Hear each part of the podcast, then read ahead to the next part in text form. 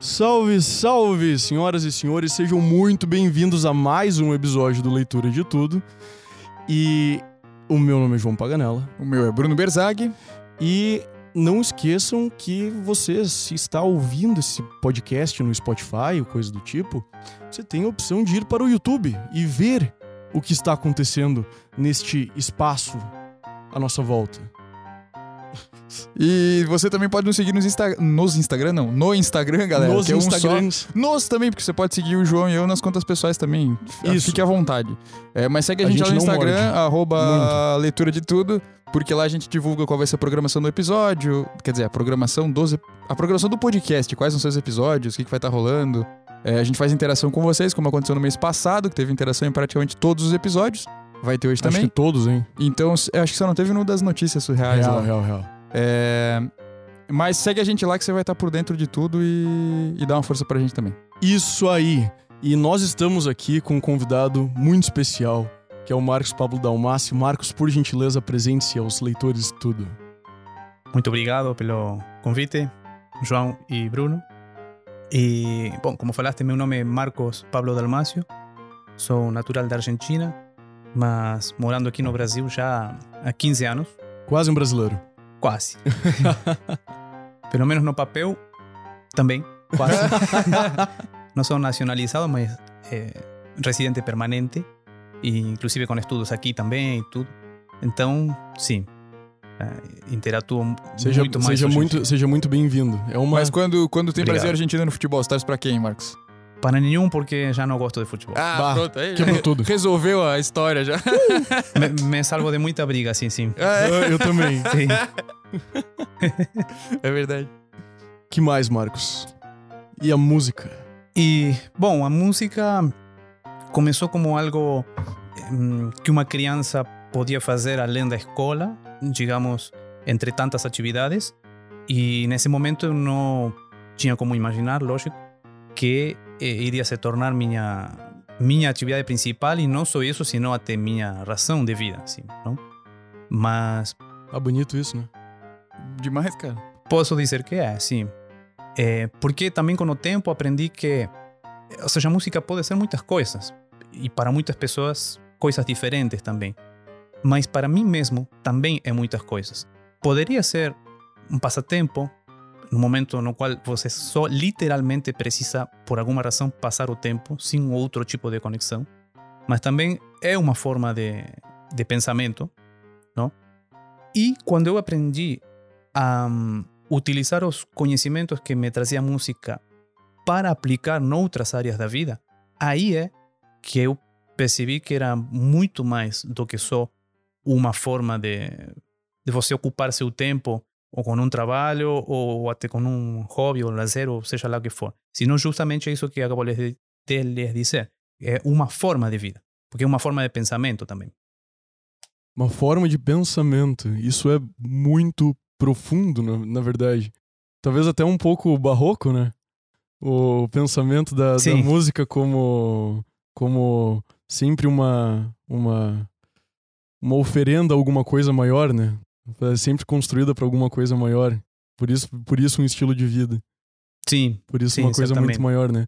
O Marcos é músico clássico, toca violão como ninguém. Inclusive, foi meu professor de, de violão clássico. E talvez eu tenha sido o pior aluno, como já comentei antes da gente começar a gravar. É, eu- se eu tivesse que apostar em alguém, eu não conheço outros alunos do Marcos, né? Mas eu conheço o João, então É, eu apostaria que o João foi o pior aluno, sim. É, é melhor não citar nomes, mas eu posso, posso não porque ele está na frente dizer que não, que não. Que, longe disso. melhor assim, melhor assim. Mas também, o, o pior é, o pior é complicado, né, cara? Com tanta música medíocre aí, o pior é complicado. Mas ainda assim, o, falaste que a música pra ti começou na, na infância. Então, como uma. Quando que tu percebeste que a música virava, tinha virado uma coisa maior? Que ela, que ela não era só uma, uma coisa que as pessoas estavam te ensinando, mas uma coisa que você pod- podia carregar e que você devia carregar. Isso é aos 14 anos, exatamente. Porque se bem eu comecei a estudar aos 8, digamos. Em, e já tinha um interesse, inclusive, no ato criador, porque comecei a escrever música eh, aos 9, 10 anos já. Eh, claro, imaginem que. Tu compunha as músicas aos 9 anos. Sim, já, já escrevia. Claro, eh, coisa assim de criança, digamos, eu imitava aquelas coisas que eu já estava estudando Sim. no violão. Obviamente escutava coisas muito mais complexas do que aquelas que eu podia tocar, mas aquelas que eu podia tocar já me davam um mundo sonoro que eu tentava imitar escrevendo. Uhum. Eu já sabia escrever música, então fazia Que isso. massa. Mas me lembro que naquela época eu, eh, eu desenhava os, pentagramas Uhum. em, em folhas comuns ou folhas de Uhum. caderno da escola, não? Eh, não utilizava ainda os, os cadernos pautados mesmo. Sim. E assim foi por, por vários anos. Em, depois eu entrei no conservatório, porque primeiro comecei particular, entrei no conservatório, e o primeiro e segundo ano, às vezes eu senti um pouco de tédio, porque como já tinha feito mais ou menos um ano particular, apesar de criança, eu tinha avançado bastante. Uhum. Então, depois já no, no ensino formal, vamos dizer, do, do conservatório, começando do primeiro ano, eu estava bastante adiantado. Uhum. Então me entediava um pouco. Depois começou a ir normal, mas enfim, eu passei vários anos, praticamente uns seis, até que realmente descobri o que o João estava perguntando, assim, de que, que a música já passava a ter uma outra. Outro em, sentido, assim. Outro sentido, é, na minha vida. E não foi no conservatório que aprendi isso. Isso foi, curiosamente, através de um professor de matemática e de física que eu tinha na escola de segundo grau. Nossa, isso é, seria a resposta menos provável É, que eu esperaria. Mas foi assim. Resulta que ele é, é o professor que eu sempre lembro porque é aquele que nos ensinou a pensar. Eu Uhum. me lembro, eh, nós tínhamos ele dos cinco anos da escola de segundo grau, que naquela época, então estamos falando de finais do século XX, não? Em, era na Argentina, como aqui também, você tinha sete anos de, de escola de primeiro grau, não? E cinco de segundo. Não é como Uhum. agora, que nove Uhum. e três. Então você ia já para a escola secundária cinco anos. Então, no segundo desses cinco, eu tive esse professor que iria ter nos próximos quatro anos, tanto em matemática quanto em física. E me lembro que a primeira prova dele não foi de matemática, foi de lógica. Ele apresentou uma prova onde não havia nem nada do que tínhamos aprendido em matemática. Não Era- tinha equação, não tinha disso. fração, não tinha. eram questões lógicas, que, que, que de coisas que ele expressava nas aulas. Ou seja, o que ele despertou em nós esse, esse prazer pelo, por exercitar o cérebro, por Uhum. pensar. Não precisa de mais nada, só você e o mundo, não? Sim. E pensar as coisas. Mas que tremendo professor, hein? Foi um Porra. grande professor, sim, Néstor Lopes. Eh, e ele, esse mesmo ano, tipo, apenas um par de meses depois de termos começado as aulas, em março, em, ele disse: Vou fazer todas as segundas-feiras um encontro aqui mesmo na escola de, eh, de astronomia. Que massa. E eu me inscrevi. Curioso de tudo, m- me inscrevi ali. E hum, um par de meses depois adicionou a isso música. Não? Ele era um melômano apaixonado. Não, não, não era um Uhum. musicista nem nada, mas tinha a maior coleção de música, eh, talvez da cidade e, e do entorno. Que massa. Eh, ele era solteiro e, e já e era um homem eh, relativamente. Bom, para mim era velho naquela época. Não sei que, que idade teria, mas foi careca sempre. Então, Aham. eh, e então ele o, investia muito dinheiro em, em comprar eh, gravações e livros e coisas, às vezes até no exterior, Uhum. de- porque já tinha tanta coisa que, que coisas raras pegavam. Sim, não? claro. E então ele sabia muito. E me lembro porque na nossa escola eh, de manhã funcionavam normalmente as aulas, não? Mas havia um curso de cada ano. Então eram cinco cursos, primeiro até quinto. E de tarde estava eh, fechado. Só, só havia os dias de, de educação física ali. Mas segundas-feiras a escola inteira absolutamente à nossa disposição. Éramos entre 12 e 15 pessoas, junto com o professor, em todo esse prédio. Assim. Então era uma delícia isso. Hum. E aí eh, eu descobri coisas através de, dessas primeiras aulas dele. Ambas, não? A de astronomia foi ótima, mas a de música, especialmente, que não tinha mencionado no conservatório e poderiam ter sido as, as mais fantásticas. Por Talvez, exemplo, então talvez elas deveriam ter sido, né? Deveriam ter sido. conservatório. e exatamente, isso marcou, isso foi o início também de uma questão crítica minha respeito ao conservatório, Uhum. aos professores, a como se ensinava, e depois ao que eu vi, não só aí, mas noutros muitos lugares, e até hoje, Uhum. em muitos lugares que depois andei, eh, da Argentina, do Brasil, de outros, de outros países, que ainda segue sendo dessa forma um, que eu acho um pouco retrógrada, não? Simplesmente te dou um e nessa exemplo. época tu tinhas quantos anos, Marcos? Só pra me 14 situar, ali. 14? Ca- Tá. Quando eu conheci este Uhum. professor e tivemos isso, eh, 14. E eu já, como lhes disse, já seis anos. Sim, Já já, tinha uma boa noção já, né, de, de, de, de música, né? Sim, já. seis anos. já sabia bastante coisa, ¿no? Em, e, em, por exemplo, um dos encontros, eu me lembro sempre, como se fosse hoje, que ele levou em, umas, umas lâminas com instrumentos eh, impressos, eh, fotografias ou, a vezes, desenhos muito Uhum. bem feitos de instrumentos impressos eh, colorido e tudo, que ele era um dos poucos naquela época que tinha também a máxima tecnologia Aham. eh, nessas, nessas questões. Ele gostava muito de tecnologia. E hum, não, pa- parece que foi há um século isso, e, mas mudou muito nesses últimos 20 anos tudo, não? Em, bom, então ele levou isso e o que fazia? Ele tinha um material didático onde, por exemplo, você escutava, ah, vamos escutar os diferentes instrumentos da orquestra, mas um por um, Um por vez. um por vez, massa, cara. separado. Então, por exemplo, e do, do mais agudo que aparece numa partitura orquestral até o mais grave. Então, por exemplo, a, a flauta piccolo, que é um flautim, não? Então, você escutava uma escala do, do, da nota mais grave até a mais aguda do instrumento, depois o instrumento tocava sozinho uma melodia, não? um fragmento de melodia, e depois você escutava esse fragmento de melodia ou uma outra num contexto orquestral, com outros instrumentos e tal, para você reconhecer ele Uhum. Sozinho dentro, do, Dentro daquele universo. Exato. E assim com todos os instrumentos ao longo de algumas semanas. Isso também víamos eh, alguns vídeos sobre a vida de, de compositores, etc. Uhum. Mas só isso que les conto, de poder aprender a reconhecer os instrumentos de uma forma não apenas, eh, como podemos dizer, eh, na prática sem, eh, sem um estudo mais focado, vamos dizer, sino que aqui demonstrava como fazer isso. Sim. Ou seja, há que fazer um pequeno esforço. Sim, tentar você, sim. você reconhecer isto, aquilo, não só eh, empírico. Sim. Essa seria a palavra, não? Em, aí eu percebi, nossa, então isto pode ser feito assim e te traz muito mais conhecimento em menos tempo. E aí comecei a questionar por que isto não me ensina no conservatório e eu fiquei encantado com isso. Não? Porque no conservatório como era, Marcos? Era o pessoal te passava umas escalas, as partituras, ensinava a ler partitura e pratica, era mais ou menos isso? E mais ou menos isso sim, porque no início você tem no início do, de tudo tem quando começa como criança tipo só duas disciplinas. Por um, por um lado, o instrumento que você escolhe, Uhum. que geralmente você faz também com outros colegas da tua idade. É, mais para frente, aí sim você vai ter um professor uma hora inteira para você. Uhum. Mas no início, não.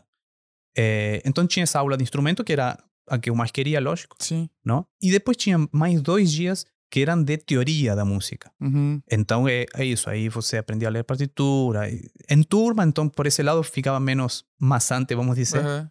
É, porque é um- uma disciplina linda também, mas depende de como seja ensinada, não? Sim. Mas fica, fica muito parecido com, com o sistema de escola mesmo. Nesse, vamos supor, parecido com uma aula de português, mas ao invés de ser a, a teoria da gramática e tal, a pessoa tá te ensinando teoria musical. Mais Sim. ou menos isso, né? Poderíamos dizer que sim, Tá. exato.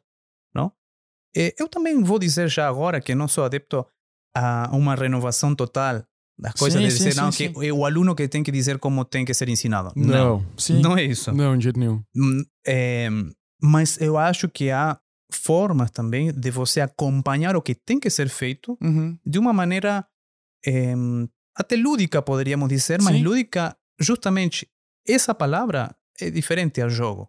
Então, Sim. a gente relaciona, mas é uma palavra já um pouco mais formal. Então você pode ter Certamente. um jogo formal, Sim. não? E não um jogo anárquico. Um jogo com um objetivo claro e que cumpre esse objetivo, né? Sim, não, Exato. Não precisa ser esculhambado, né? Porque às vezes Exato, já fala em lúdico. É que quando fala em lúdico pro aluninho que tá na escola, ele pensa, cara, hoje é. Hoje é festa. É, fe é festa. Claro, é isso, é claro. isso, é.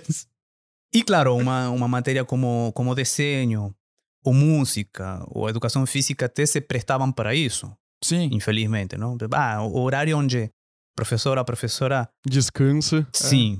E, e não, não deveria ser bem assim, não era bem assim, não?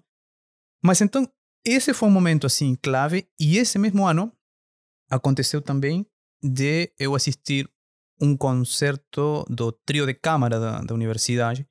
Trio era violino, violoncelo e piano, não? Mas era um concerto diferente dos, dos normais que a gente percebe ou sabe. Era um concerto chamado didático. E que consistia? Eu chego lá, na aula magna da, da universidade, eh, e olhem que interessante isso, tipo, a universidade que não, não tinha música, Uhum. mas a universidade, como muitas outras, eh, bancavam um grupo musical para eles darem concertos frequentemente, não? Então, Bah, isso é tão, tão foda que eu não consigo botar em palavras, porque é uma coisa que eu não tive em nenhum momento da minha educação. Da minha educação formal, assim, em nenhum momento tive nada parecido de- desse nível de contato com música. Não, eu também não. Mas eu vou lhe contar, amigos, que quando eu cheguei aqui no Brasil, 2005, não? Em 2006, se não me engano, eu participei durante mais de um ano, até que foi extinto, de um quarteto de cordas da Univali, que Olha então só. cumpria a mesma função que este trio que eu estou lhes dizendo lá. Uhum. Então, o que, que nós tínhamos que fazer? Nossa obrigação era, eh, eventualmente, quando houvesse algum, algum evento eh, institucional, não? que poderia principalmente estar o reitor, mas não necessariamente, mas algo formal, digamos, eh, nós tocarmos. Não? Éramos várias vezes convocados para isso. Mas fora isso, eh, nós tínhamos liberdade, então, para criar nossos repertórios, tocar e tudo, e, e com um salário por, por isso Pô, que massa. Que, que na época me lembro que era eh, um salário mínimo, mas que naquela época rendia muito bem, Mas Uhum. claro, sabe? imagina.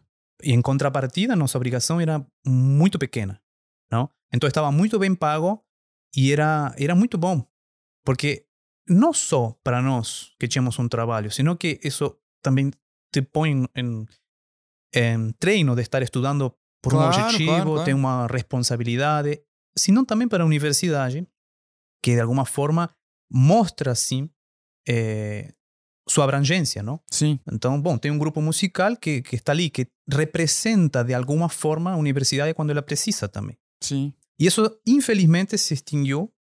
Eu estive mais ou menos um ano e pouco, fizemos vários concertos em vários lugares e tal. E eles se extinguiram e nunca mais voltou isso. Eu não entendo o, o bloco de música ali do Univale é uma coisa que eu não consigo compreender. Porque, pra mim, ele devia ser a coisa mais ativa e tem aquele jardim lindo logo na frente do bloco.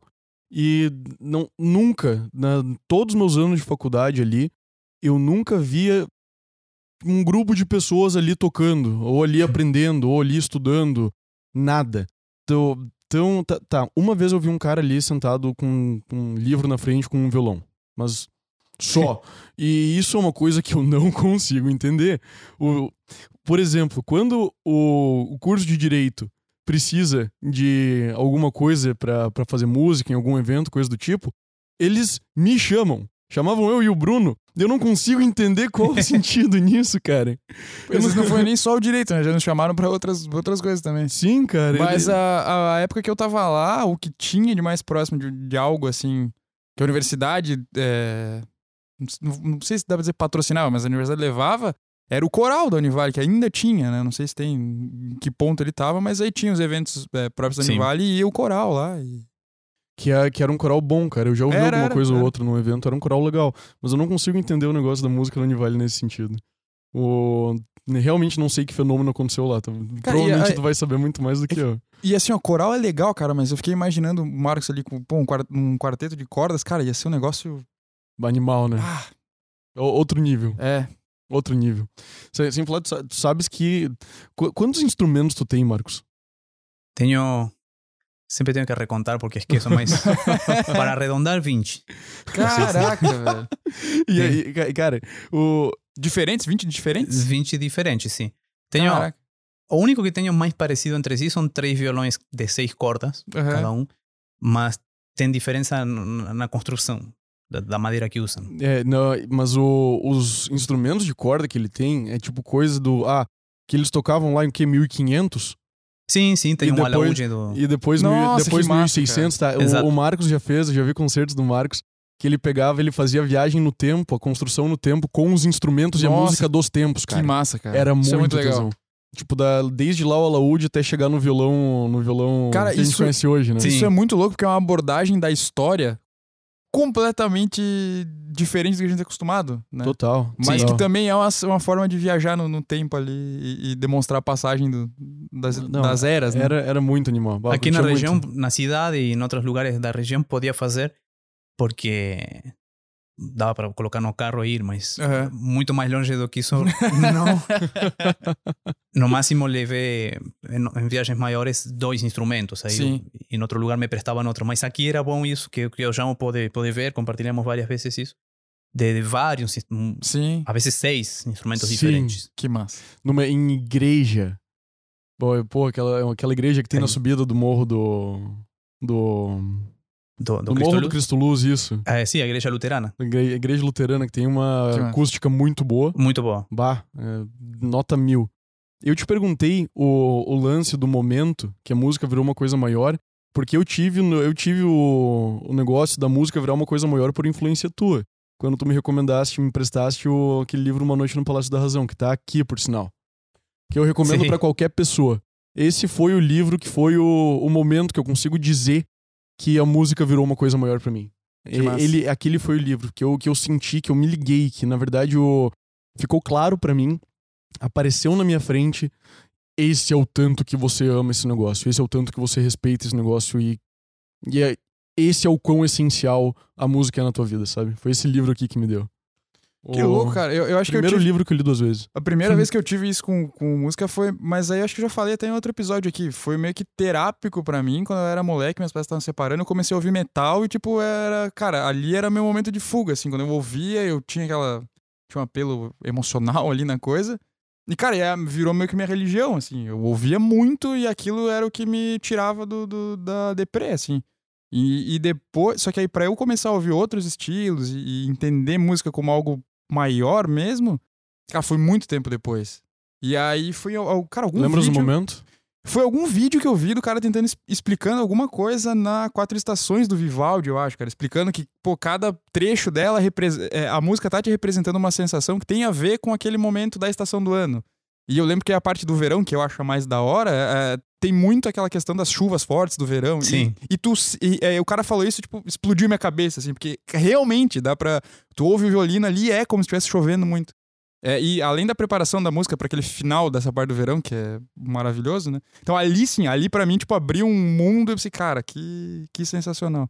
Isso eu acho que o disco do kind, o, Som- é o kind of Blue, do Miles Davis, eu acho, do Jazz. Que também é um disco que quando eu ouvi, eu pensei, meu Deus, que que, que eu tô ouvindo, cara? Aham. O... E Marcos, tu, em, em outras pessoas, tu, tu percebes assim é, que elas têm esses momentos? Como, como que a, como que tu vês a música afetando a vida das pessoas hoje em dia nesse sentido? Tu percebe que elas têm alguns breaking points que elas acabam mergulhando ou é um processo maior ou elas se furtam de, de, de aprofundar na música? Como é que tu sentes as pessoas hoje em dia? É uma boa pergunta, mas a resposta talvez é um pouco difusa, porque, claro, Uhum. as pessoas são tão diversas que nós podemos encontrar elementos comuns eh, quanto maiores sejam esses temas. Então, podemos, poderíamos dizer facilmente eh, dividir, digamos, grupos de pessoas entre aqueles que gostam de música e aqueles que não. São muito poucos os que não gostam. E é tão raro isso que até existe um Pois termo é, para né? isso. Claro. Existe um termo para pessoas que não gostam de música? Sim, que, que é a múcia. A múcia. A múcia é aquele ser que, que não não só não gosta, sino que até pode às vezes lhe, lhe fazer mal.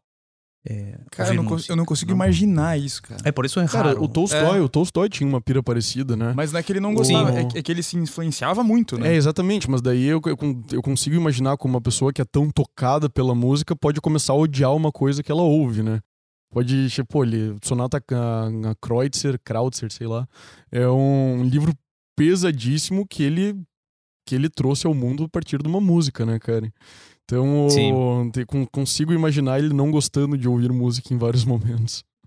Porém, o próprio Tolstói eh, estava presente quando foi a estreia do primeiro quarteto de cordas de Tchaikovsky. O quê? Sim, Que e quando, e quando se toca o segundo movimento, que é o andante, eh, os relatos dizem que nesse momento Tolstói chorou, porque está baseado numa, numa canção folclórica russa. E, bom, le trouxe todos esses elementos da, da terra que, pelos quais ele sempre avogou. E, e não pode se conter, digamos, eh, nessa. Então, eh, Só não era explodiu, né? insensível, muito claro. É, né? Exato. Ele se tocava muito, né? Talvez, talvez até demais, pelo É. que ele. Total. Sim. né, pelo que ele. Pelo menos na- no que narram do Sonata Krautzer, né? Que eu acho que é um relato do filho dele também, que ele cara, quando tocava essa música, meu pai ficava perturbado. Eles tocavam muito por ela. Perturbado. Sim. O, a Múcia não conhecia, não conhecia real. E, Sim. e as outras pessoas que se Mas- tocam pela música? Não, bom, eh, aí você tem aqueles que simplesmente eh, escutam, não? Mas depois tem aqueles que estão no outro espectro da coisa. Que são aqueles que não podem viver sem, ou que todo o tempo querem saber mais e mais. E podem ou não ser músicos profissionais. E isso é melómano, não? Eu sou um melómano. Vocês também. Tipo, aqueles que eh, que, no, que a música não está só de fundo. E você quer saber quem está tocando, quem está cantando, Uhum. por quê, qué está dizendo essa música, quer conhecer mais. Em, mas o que queria dizer com tudo isso é que se formos dividir eh, em grandes eh, grupos, digamos, encontramos isso, mas isso não nos explica muita coisa ah, para responder essa, essa Uhum. tua pergunta. Mas eu posso dizer, assim por cima, algumas coisas talvez para, para pensar sobre isso, não? O primeiro que me vem à cabeça é uma frase que uma vez eu li, uma frase muito simples, depois de que lhes diga esse preâmbulo, talvez a faça parecer maior do que é, mas se a gente pensa nela, vê que tem sua profundidade. Que é uma Uhum. frase de Confúcio na China há milênios já. Que ele disse naquela época que para você eh, compreender os costumes e de um povo, costumes e a cultura de um povo, basta com escutar sua música. Bah, Não? Cara, que massa. bah. E desde que eu li isso há muitos e muitos anos, nunca deixou de ser verdade. Sim, Para bem e para mal, Sim. não? sim. Caraca. Claro, hoje em dia, no- nós, digamos, a gente pode ter um país incluso pequeno, vamos dizer, como, como Espanha, perante o que é a Argentina ou Brasil, país pequeno, mas tem uma grande diversidade, não? Inclusive até de, de idiomas, digamos, Sim, de, sim, de sim. dialetos e tudo. Em, e, obviamente, tem músicas de acordo a essas diversidades. Eh, então, entendemos povo não por um país completo, Uhum. quando a gente pensa na China, ah, toda a China seria assim. Não.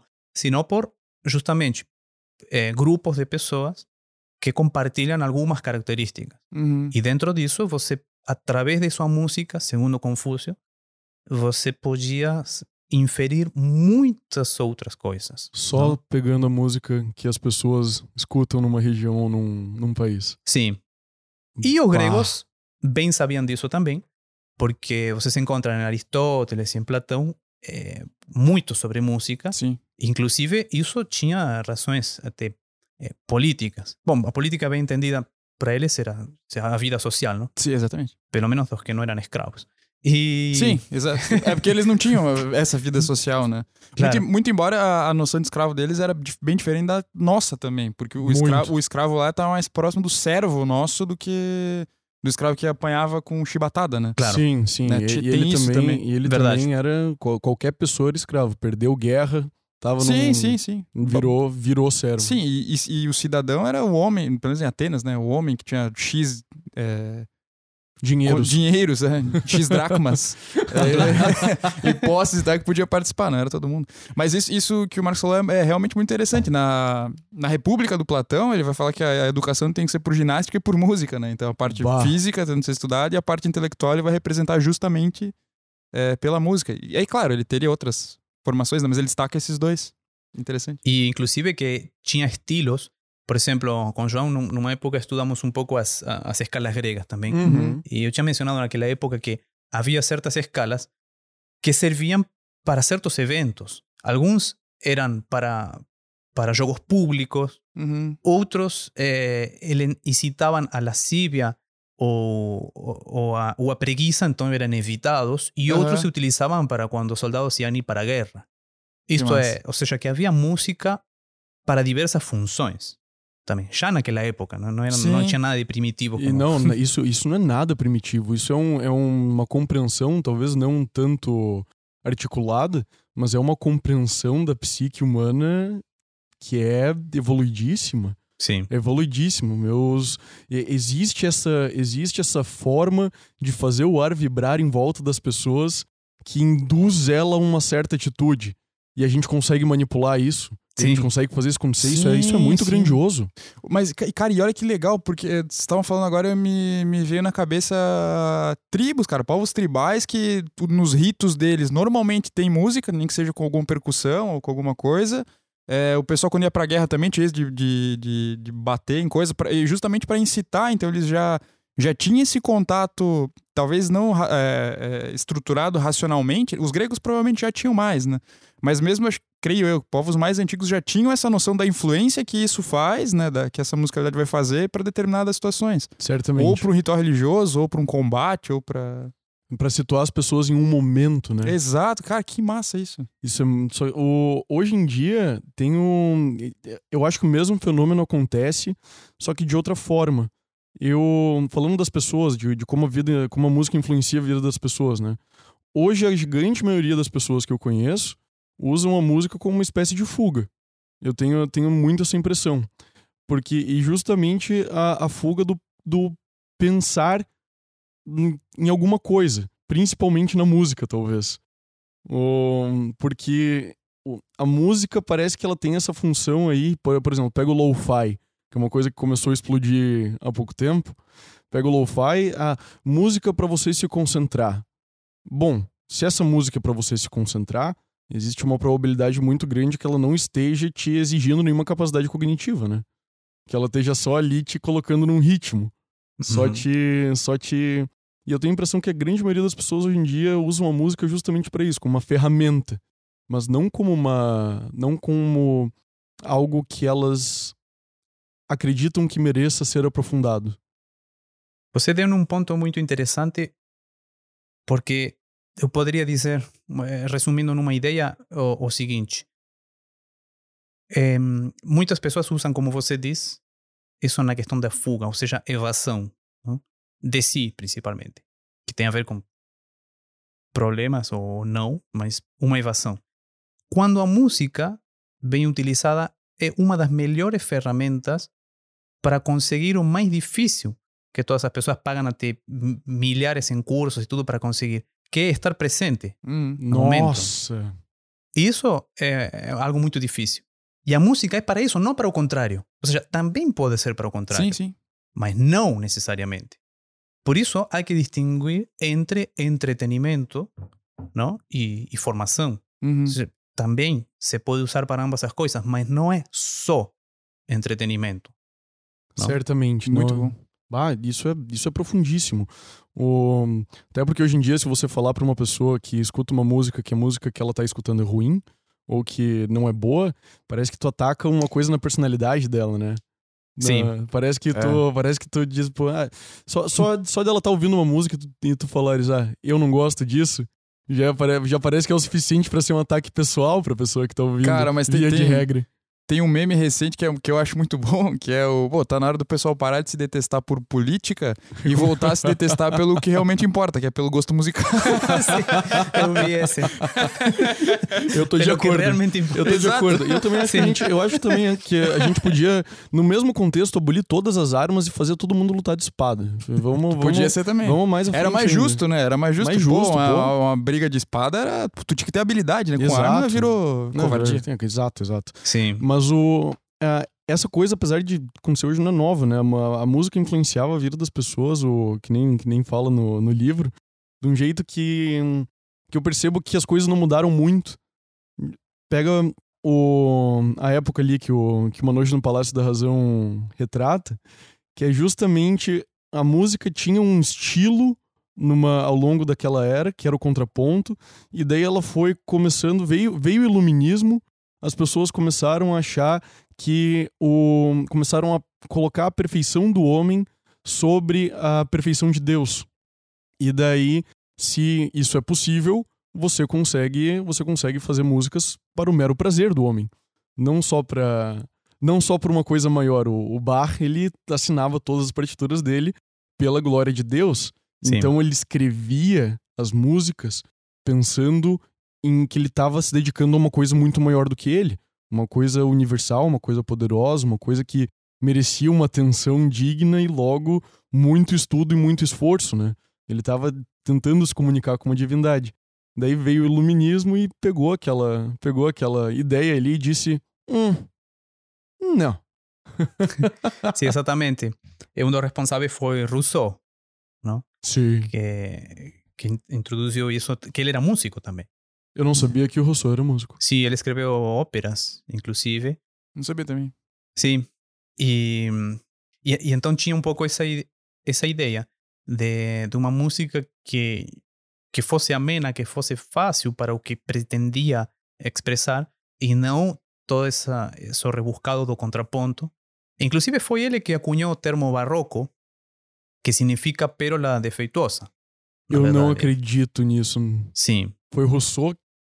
O termo barroco é us- foi criado por Rousseau pra xingar música, música clássica? Até onde eu estudei, sim. Caraca! Sim, e significa loucura. exatamente isso. Ou seja, é uma pérola, mas defeituosa. Não, porque eles reconheciam que havia um valor nisso, mas o que criticavam era esse excesso de ornamento e tudo mais. Aham. Que, e, de certa forma, penso eu, que isso de certa forma dificultava a compreensão da própria arte, ou não era essa a ideia? Era, é tão complexo que parece que é exagerado, algo nesse sentido. Bom, é que, digamos, por eso o iluminismo é importante eh, entenderlo, ou seja, como, como que acontece, as, Fenômeno as mesmo. consequências que isso tem, porque a ideia era que, que o homem passasse agora a reinar e não Uhum. ficasse supeditado a, a Deus ou a deuses, não? Uhum. E então, para isso ser possível, em, você tem que trazer o, o eu num outro Uhum. plano, que, que vai eclosionar ou eclodir depois no romantismo, Uhum. principalmente. Mas já estavam nas antípodes aqui, não? Agora, o barroco não é que ele tentava ocultar por meio de, Uhum. de elementos esotéricos o significado, é que exigia naturalmente um estudo, um conhecimento, Perfeito. mas havia uma preparação para isso. Uhum. Havia uma Perfeito. preparação. Claro, hoje em dia nós, e mais agora, nos últimos anos que, que virou, que qualquer coisa que você diz pode te levar a um tribunal, basicamente, não? Sim. Sim. E então, por exemplo, há muito tempo que já se diz que não há classes sociais e tudo, ou seja, Uhum. nós somos todos iguais. E é mentira, lógico. Sim. Há mais classes sociais do que antes, se se querem, ou pelo menos as mesmas. Então, digo isto porque naquela época era evidente que um camponês não ia entender nada dessa música e nem ia, ia ser convidado Para para, os eventos, Claro, igrejas. não. e- sabe? Igual que hoje.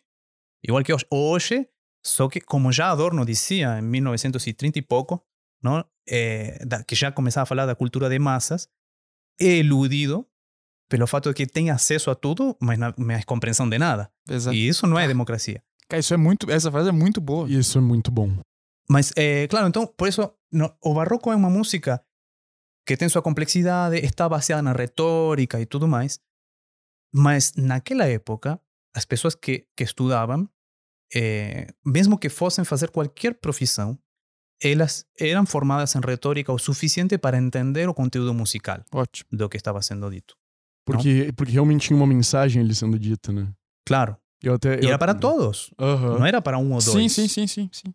Eu até lembro de uma, de uma, de uma, uma parte ali do livro que o- um crítico ouviu a música do bar e no dia seguinte saiu no jornal, sei lá quando saiu no jornal, próximo jornal que saiu, o, que a música toda era, ai meu Deus, como estou triste, como estou triste, como estou triste. E quando Bach tinha composto aquilo, ele tinha recém perdido a esposa. Então ele realmente passou a mensagem, como estou triste. Vê, né? Tinha, tinha, uma, tinha uma coisa mu- muito profunda, muito maior ali do que o, do que o simples. Do que o simples. Tu vê, o crítico percebeu e não entendeu, né? Ele percebeu. Mas, mas é justamente isso que o Marcos É, falou. é ele, tinha, ele tinha o acesso, ele Mas tinha ele o. não- Mas ele não compreendia aquilo que. A, a- a profundidade daquilo que era, né? A- a- não só a complexidade, mas a profundidade. É, como exato. aquilo importava pro, pro velho bar. Sí. O, naquela, inclusive, o que eu acho muito louco também naquela época, além disso, é, é como as pessoas se dividiam no que elas ouviam de música com base no. Não vou falar no status social delas, mas na, no posicionamento político, por assim dizer, que elas tinham. Isso que também acho muito interessante, porque quem se aliava mais à ideia iluminista que naquela época começou a virar um statement político, justamente foi Martinho Lutero, tudo mais, uma briga de igreja com briga de Deus contra, bom, contra o homem, né? É, ela eram justamente as pessoas que mais iam pra música galanteadora, né? E hoje em Sim. dia, hoje em dia eu sinto que uma coisa muito similar acontece também. Você pega pessoas com de certos substratos políticos e elas vão se deixar influenciar por tipos de músicas mais específicas. Vai encontrar mais concentração. Tenho essa impressão, tenho a impressão que isso acontece até hoje. A gente não muda muito ao longo do tempo, cara. É incrível isso. Sí, Cara, es verdad. É, eu- eu tava pensando quando o Marcos falou antes da- dessa questão de simplificar algumas coisas, que tu- pensando no rock, né? Quando a galera do punk rock começa a estourar, é, é muito na época que quem tocava rock and roll era muito virtuose. Então, tipo, não era todo mundo que conseguia tocar, porque tu precisava da preparação toda. Aí os caras vêm com muito menos hum, técnica, né? E conseguem fazer música também e comercialmente começa a ter sucesso, começa a ter mais um monte de adepto também. Então é, é um movimento meio cíclico, né? Em, em várias áreas. É, essa parte cultural também, cara. Muita, eu acho que muita gente também se identifica em determinado grupo, é, grupo social ou cultural também pela música que eles escutam, né? Tu pega, pô, pega um movimento aí do hip hop, por exemplo. Tem várias questões e também a música que eles escutam é muito específica. E isso tem muito a ver com o que o Marcos falou antes também de, do- da frase do Confúcio, né? Que tu, pra tu identi- identificar um povo, tu pode conhecer a música. Dá pra trazer pra subgrupos a mesma ideia. Eu acho que também tá presente ali. Sí, con certeza. Tu fizeste uma crítica, Marcos, que eu achei muito interessante quando a gente fez a nossa reunião de pauta, que é a questão da música erudita e música clássica. Por que, que nós chamamos de música erudita? Se tu puder falar um pouco mais pra gente. Veja, eu me lembro que estava eh, na Argentina antes de, de saber que iria morar aqui. Uhum. Y, y fue me visitar un amigo que argentino, mas que já estava morando aqui. E estávamos no almoço e então, no momento ele falando de, de, algumas coisas, disse isso justamente. Música, estava falando em espanhol, mas disse música erudita e tal. E eu fiquei, me lembro até hoje disso, fiquei pensando, porque em espanhol, embora o termo obviamente existe e é igual, eh, e significa o mesmo, não se usa assim. Sempre se usa música clássica.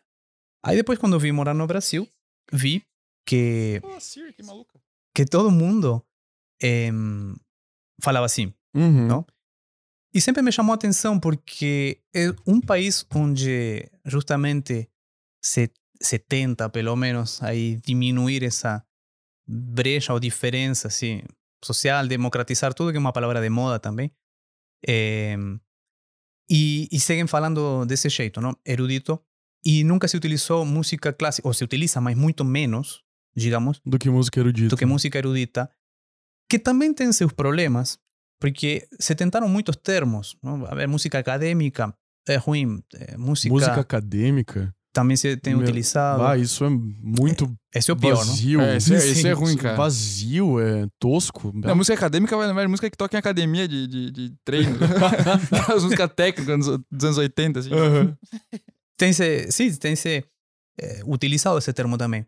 Mas como em português existe tranquilamente o termo clássico, é, música clássica, apesar do, dos problemas que possa trazer, é, a mim me parece que é muito mais apropriado que o termo erudito, porque o termo erudito é, não explica muito e tem uma conotação pejorativa, querendo ou não. Sim, de Não? exclusão, né? Sim.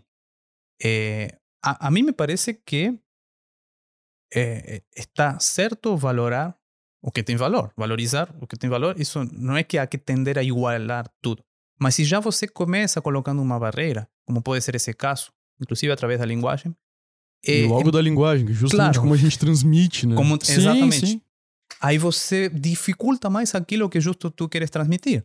Por isso me parece que clássico é uma palavra muito melhor, porque não. Bem, qualquer iniciado já sabe que música clássica eh, abrange todo um contexto que vai muito além daqueles anos do iluminismo e pouco depois, que é o, Sim. o período exatamente clássico. E também porque, eh, digamos, falando corretamente, eh, também nem seria clássico isso, é um neoclássico. Porque o clássico que se refere é eh, aos gregos, Sim. não? a Uhum. imitação desse ideal de perfeição grega.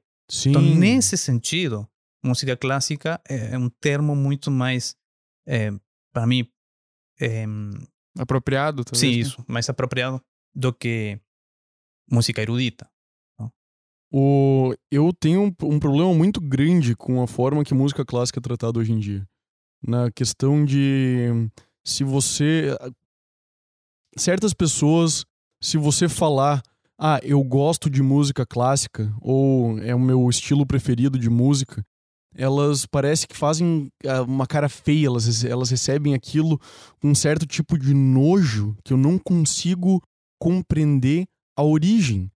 Porque Parece que tu tá sendo pretencioso por falar que você gosta de música clássica. Porque, ah, essa coisa complicada aí que você tá ouvindo, não, não tem nem letra, não, ou não tem uma construção, não tem, Sim, não tem uma repetição que dá pra eu só ouvir lá e, e me envolver já de cara. E daí parece que as pessoas recebem como, com uma pretensão ah, o termo, até o, até o próprio termo da música clássica. Talvez até por isso tenha surgido, por esse sentimento tenha surgido, ah não, o erudito, não, isso é erudito, isso é, não, não, não sei como que começou a se falar, mas que eu concordo que coloca uma barreira desnecessária, coloca mesmo, porque pra mim, se as pessoas se permitissem conhecer mais a música clássica, elas literalmente seriam pessoas melhores e mais felizes. Eu acho que é uma coisa que engrandece. O, pegar essa, essa, essa parte da arte se permitir aprofundar nela, ainda mais como pessoas faziam tanto tempo atrás, centenas de anos atrás, eu acho que isso melhoraria a vida das pessoas. Literalmente deixaria elas mais felizes, melhores. sim, sem mais... dúvida. Eu te diria assim, sim, concordo com cada uma das palavras. Descartes dizia eh, seriamente, mas também com um tom irônico um pouco, ele dizia algo assim, que o bom senso deve ser uma das coisas me melhor distribuídas no mundo. Diz, porque não tem pessoa que diga que, que, que, eh, o contrário a isso, que, que diga que não tem bom senso. Todo mundo diz Acredita que, que tem tem bom bom senso. senso. Não? Isso é o que faz com que qualquer pessoa defenda o que ela faz, ou tipo, o que ela escuta, o que ela lê, etc., em detrimento, muitas vezes, do que não conhece, justamente para formar um arco de defesa Uhum. para ela própria. Então, se vamos, vamos mostrar um exemplo um pouco mais extremo para que se entenda isso que quero dizer, eh, em função do que dizia João. Eh, vamos supor que 90% das, das pessoas sabem ler, não? Ou, vai, que seja 100%, não importa. Agora, há uma grande diferença entre ler a, a, a parte de esportes do jornal, não? ou a parte de policial, ou ler Shakespeare e, e ler a Divina. Comédia, ou o que você quiser, não? Eh, ou seja, todos são letras e dá, dá para entender. Eh, pelo menos esse, esse contexto, não? Agora, ninguém, eh, em seu são juízo, vai eh, criticar aquilo que não lê, eh, leu, vamos dizer, porque passa como se fosse um, um ignorante, vamos dizer. Então, Uhum. ele fica, nesse caso, calado a boca, mesmo que só leia a página de esportes do jornal. Agora, com a música não, faz, não fazem isso. parece que é o campo onde é, o direito pessoal pode se A dirigir. crítica é, É. universal. Claro. Então tem tanto valor quanto a, a do Bach lá há 300 anos atrás, não? E não, eu diria que esse tipo de pensamento é a mesma diferença entre alguém que pode passar a vida lendo a parte de policiais de um jornal e, e nunca foi além disso, Uhum. digamos, não? Em, e, e vou colocar um exemplo concreto disso, por exemplo. Porque qual é a crítica que se faz a isso que o João dizia? Ah, isso é elitista, não? Elitista. É isso porque pertence a uma elite. Ah, sim, digo eu hoje. Ah, não foi agora há pouco no, no Brasil que al- algum amigo me, me falou que tinha um cara que até seria bom nem falar o nome, mas, mas já pelo nome, você vê que era alguém que teria que, que estar na, na cadeia e não cantando. Um tal de Wesley Safadão. Ah, Claro, já alguém que possa ter um nome público assim para De ser grande, conhecido. grande safado. Não, claro, e- es- es- esse já, imagina, não teria sobrevivido um dia na Rússia há 100 anos. Não? Então, dá graças não sei, mesmo. para ele estar aqui. Pois bem, um, um recital, se é que se pode chamar assim, deste sujeito, eh, há pouco tempo no Nordeste custava 700 reais para O entrar. quê? Sim. É só buscar na internet e ver. 700 reais? Sim. Para ir ver. Bom, por. Meu amigo, eu te digo que por 5 ou 10, 10 euros você eh, vai escutar um super concerto em Paris da, da Sinfônica, não? com um grande solista, Uhum. sabe? Cara, isso é. Nem que seja. Ah, ficou mais caro, foi 30 euros. Bom, agora está mais caro o real, que seja mais. Nada, você está no centro do mundo escutando uma orquestra fantástica, Ou mesmo em São Paulo. Tem uma Sim. orquestra de primeiro nível mundial também, não? É, o CESP. E não custa isso. Não? Sim. Então, o que é elitismo? Nossa, o Cara, até, esse ponto até- é muito bom, cara. É, é até muito aqui isso. em Balneário, né? Aqui em Balneário, as pessoas, a grande maioria das pessoas não sabem que elas podem ter acesso a recitais, a música clássica no- em teatro, em igreja, tudo mais. E os valores são módicos. É muito menos do que elas pagam no couvert do bar que tem um cara tocando violão e cantando cover. E- Mas e hoje tem outra coisa, porque assim, o, o consumo de música hoje é muito diferente do que era muito tempo atrás.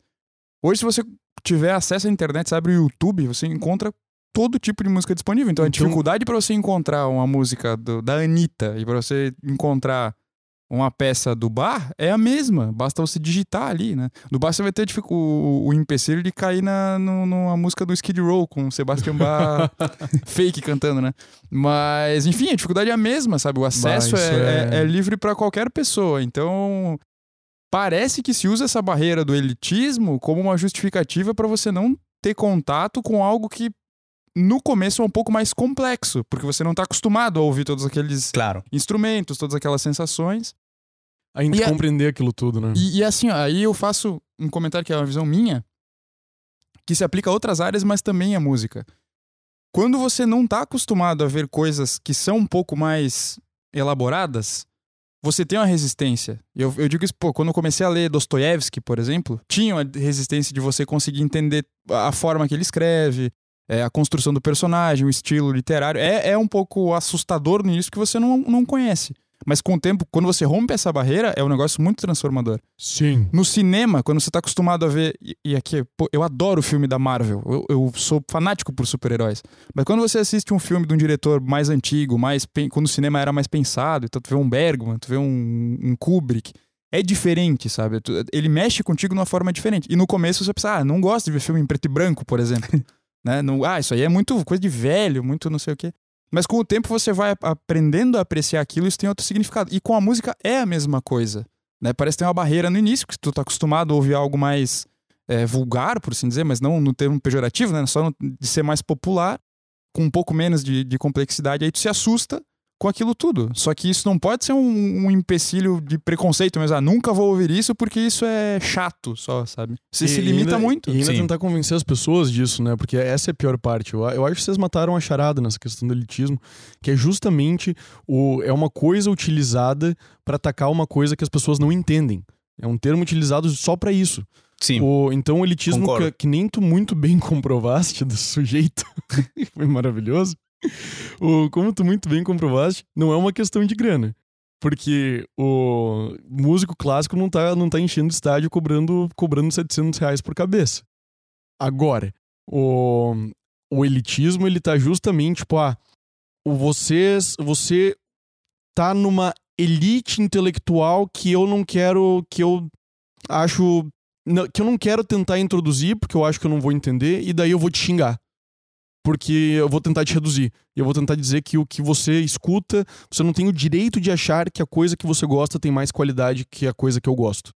O que é ridículo. Ridículo. Mas eu acho que isso ent- entra muito numa outra coisa que o Marcos falou antes, cara, que a gente tem muito essa questão.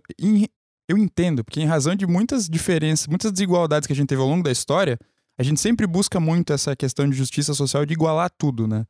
E aí a gente vai colocar isso não só nas pessoas, mas também no- no- nos, nas artes que a gente Na consome cultura. tudo. Então é muito, assim, é, é muito, é, é muito difícil que as pessoas aceitem você chegar e dizer, não, esse tipo de arte é, melhor. do que essa. É, claro que em partes entra um juízo de valor em, em algum ponto de gosto pessoal, é, mas tirando isso, assim, pra mim é visível que tem algumas coisas que são melhores, são mais, são mais trabalhadas, são mais pensadas, são mais profundas. Isso, Exigiram mais esforço, exigiram mais Isso. conhecimento. isso Exigiram... pra música e pra todas as artes. Então, aí quando se entra nisso, parece que as pessoas têm uma resistência, porque.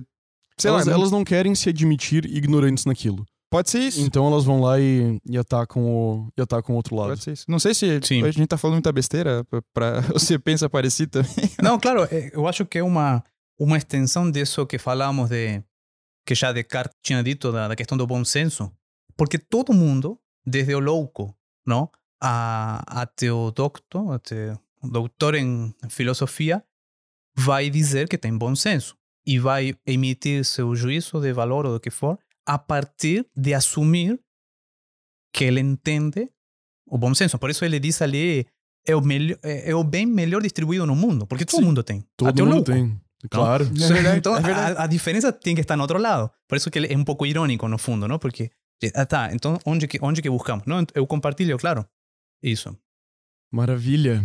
Falamos sobre a música afetar as pessoas de alguma certa forma, né? Mas, Marcos, conta pra gente por que, que a música afeta as pessoas de formas diferentes. Por que, que uma.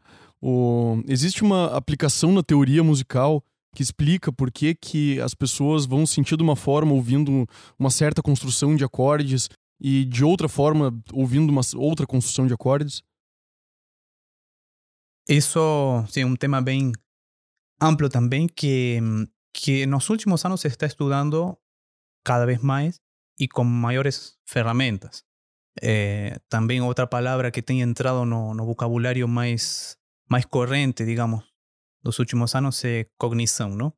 Eh, e, e não é por acaso, eh, há muitos avanços eh, em, em teorias e também em demonstrações inclusive medições que são feitas com, com, aparelhos eh, cada vez mais sofisticados e tudo para, para ver reações do corpo e principalmente do cérebro a diferentes estímulos. E a música é um dos mais instigantes eh, desde o início dos tempos, digamos. Desde sempre, porque é algo que, que existe desde que o homem existe.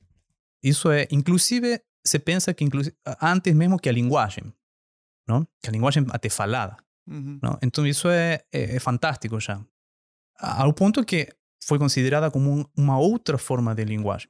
Como você dizia hoje, às vezes comunicação, mesmo com instrumentos de, de percussão, vamos dizer, então não tem letra, não tem sequer uma melodia, mas tem algum ritmo ou a forma em que é feito esse ritmo, ou, ou mais forte ou mais fraco, ou isto ou aquilo, ou espaçado ou não, que já está comunicando algo e comunica isso a uma distância que nenhuma voz humana poderia fazer.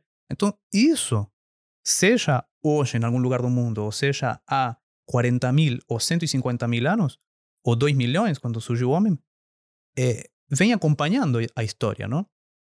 Então, claro, é um dos, dos temas mais é, pesquisados desde sempre e agora, como les dizia, cada vez com maior é, com maiores resultados, inclusive já publicações que, que são possíveis ler, inclusive em português também, tem muita publicação já. Mas poderíamos simplificar algo para que se entenda mais, mais claro que queremos dizer, não? o que você falava de acordes, por exemplo, que é uma construção de, um, várias notas soando juntas, basicamente, não? Então, se me permitem, vamos, vamos usar o violão para... Por favor. Algo. Um conjunto de notas pode ser eh, qualquer coisa, ou seja, são várias notas, mas o que me importa agora é a relação que eu vou eh, obter entre essas notas, não? Então, vamos supor três notas quaisquer, nem, nem vou pensar nisso. Eu tenho algo como. São três notas, bem? Eu posso dizer que foram tocadas em, em sucessão. Uhum, não? Uhum. É, porque isso é um fato físico que posso demonstrar cientificamente. Não posso demonstrar se isso é bonito ou feio. Sim. É, mas posso demonstrar que foram tocadas em sucessão, isso sim. Ao contrário de isto, onde eh, digo que foram tocadas simultaneamente, Uhum. mas foram as mesmas três notas. Então você vê que há uma diferença na, na minha sensação quando eu escuto isso, Sim. a quando eu escuto isso. Ou inclusive essas três Uhum. tocadas mais rápido. Sim, quando estão juntas é muito mais áspero, né? Muito mais. Exato. Então, imagina acontecendo isso multiplicado por mil, não?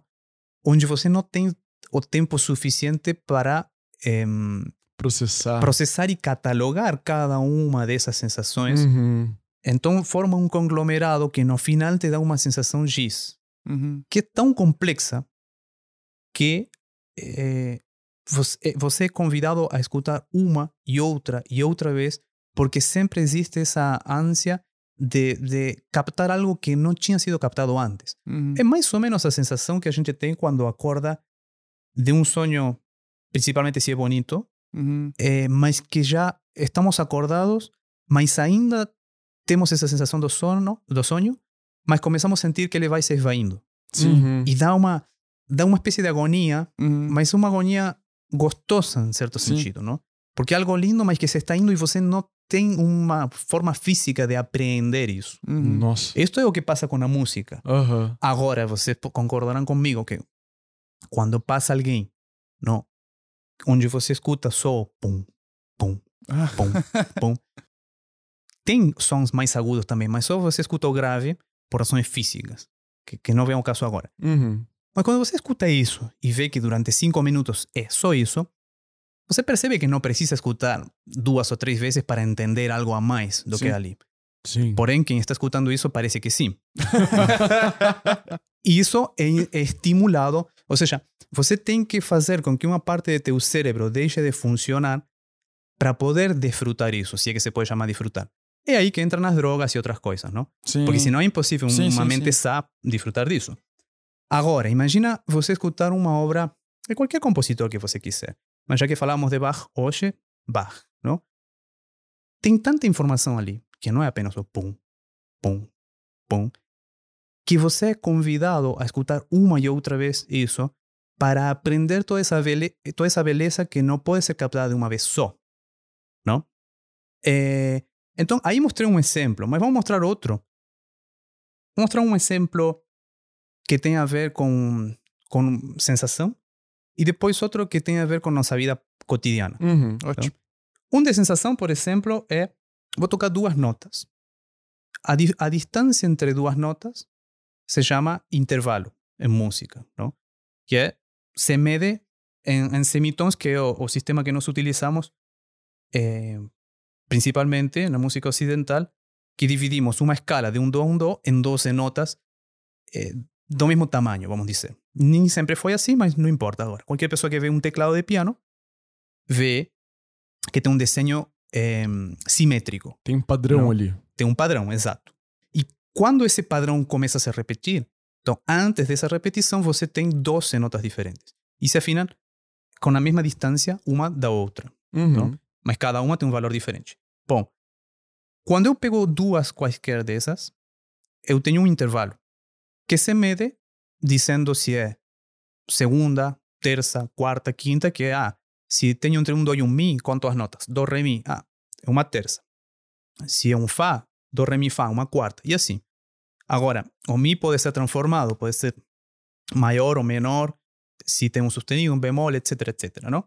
Então eu por exemplo, este. É um intervalo X. Depois vamos ver qual é.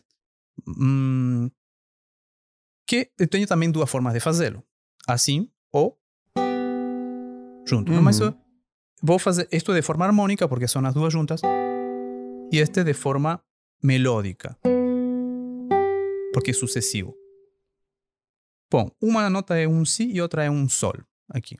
Então, se contamos Si, Do, Re, Mi, Fá, Sol, vemos que o intervalo é sexta. Seis, não? Agora, se esse Sol ganha um sustenido, isto é, subiria da tecla branca no piano, por exemplo, a, a próxima para a sua direita, que é uma tecla preta, ou no violão mais uma casa, sigo tendo um Sol. Só que a distância é maior porque eu subi um pouquinho. Uhum. Então tenho isto. Outra coisa. Outra coisa, estão muito próximas, muito próximas, tanto visualmente quanto auditivamente, se prestamos atenção. Sim. Então vou tocar uma após a outra e vamos ver um mundo de sensações que, que traz uma e outra, não?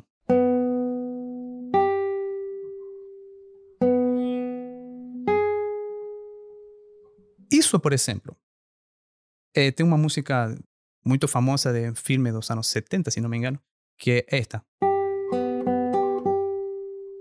Uhum. Você já vem pelas primeiras notas que tem um, um ar um pouco melancólico. Sim. Não? Esse filme se chama Love Story, justamente. Inclusive tem, tem a ver com música também, porque a, prota- a protagonista eh, to- toca o cravo ali, toca inclusive Bach. E segundo me contou um professor uma vez, eh, a atriz estudou mesmo, Ela aprendeu música Que de massa. verdade, a- né? aprendeu música de verdade para poder tocar o que tinha que tocar aí de Bach no cravo, né? Que nesse filme. Nossa não? senhora do céu. E esta música é maravilhosa, se pode escutar. Faz- Então, é a música, o tema principal de Love Story. Então, utiliza esse intervalo de sexta menor. Sim? Depois segue, claro. Mas você vê que já tem um contexto. Se eu transformasse, em vez de fazer esse sol ali, fizesse sustenido como que mostrei antes, Uhum. a música ficaria assim.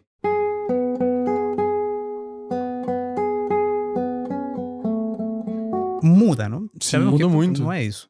Então, esta maior se utiliza para uma como. Eu sempre gosto desse exemplo porque. desses dois, porque são bem ilustrativos? Não?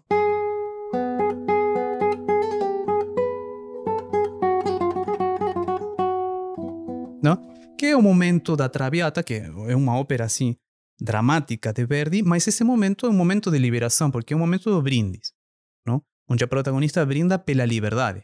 Uhum. ¿no? Entonces vean esta expansión. Y en ritmo de balsa. Uhum. Então tem tudo a ver. Não? Se Uhum. fica assim. Fica muito mais triste. Nossa, Nossa. bem mais, bem mais down. E a distância é ínfima. É Ínfima. É a distância, então, de. Aqui, de, de um semitom que é a menor distância que nós temos na, no nosso sis- sistema musical. São dois centímetros ali no violão. Sim. Dois centímetros. Sim. E muda completamente Sim. o panorama eh, afetivo disso, não? Então, aí estou les mostrando, por exemplo, a diferença que há num, num intervalo.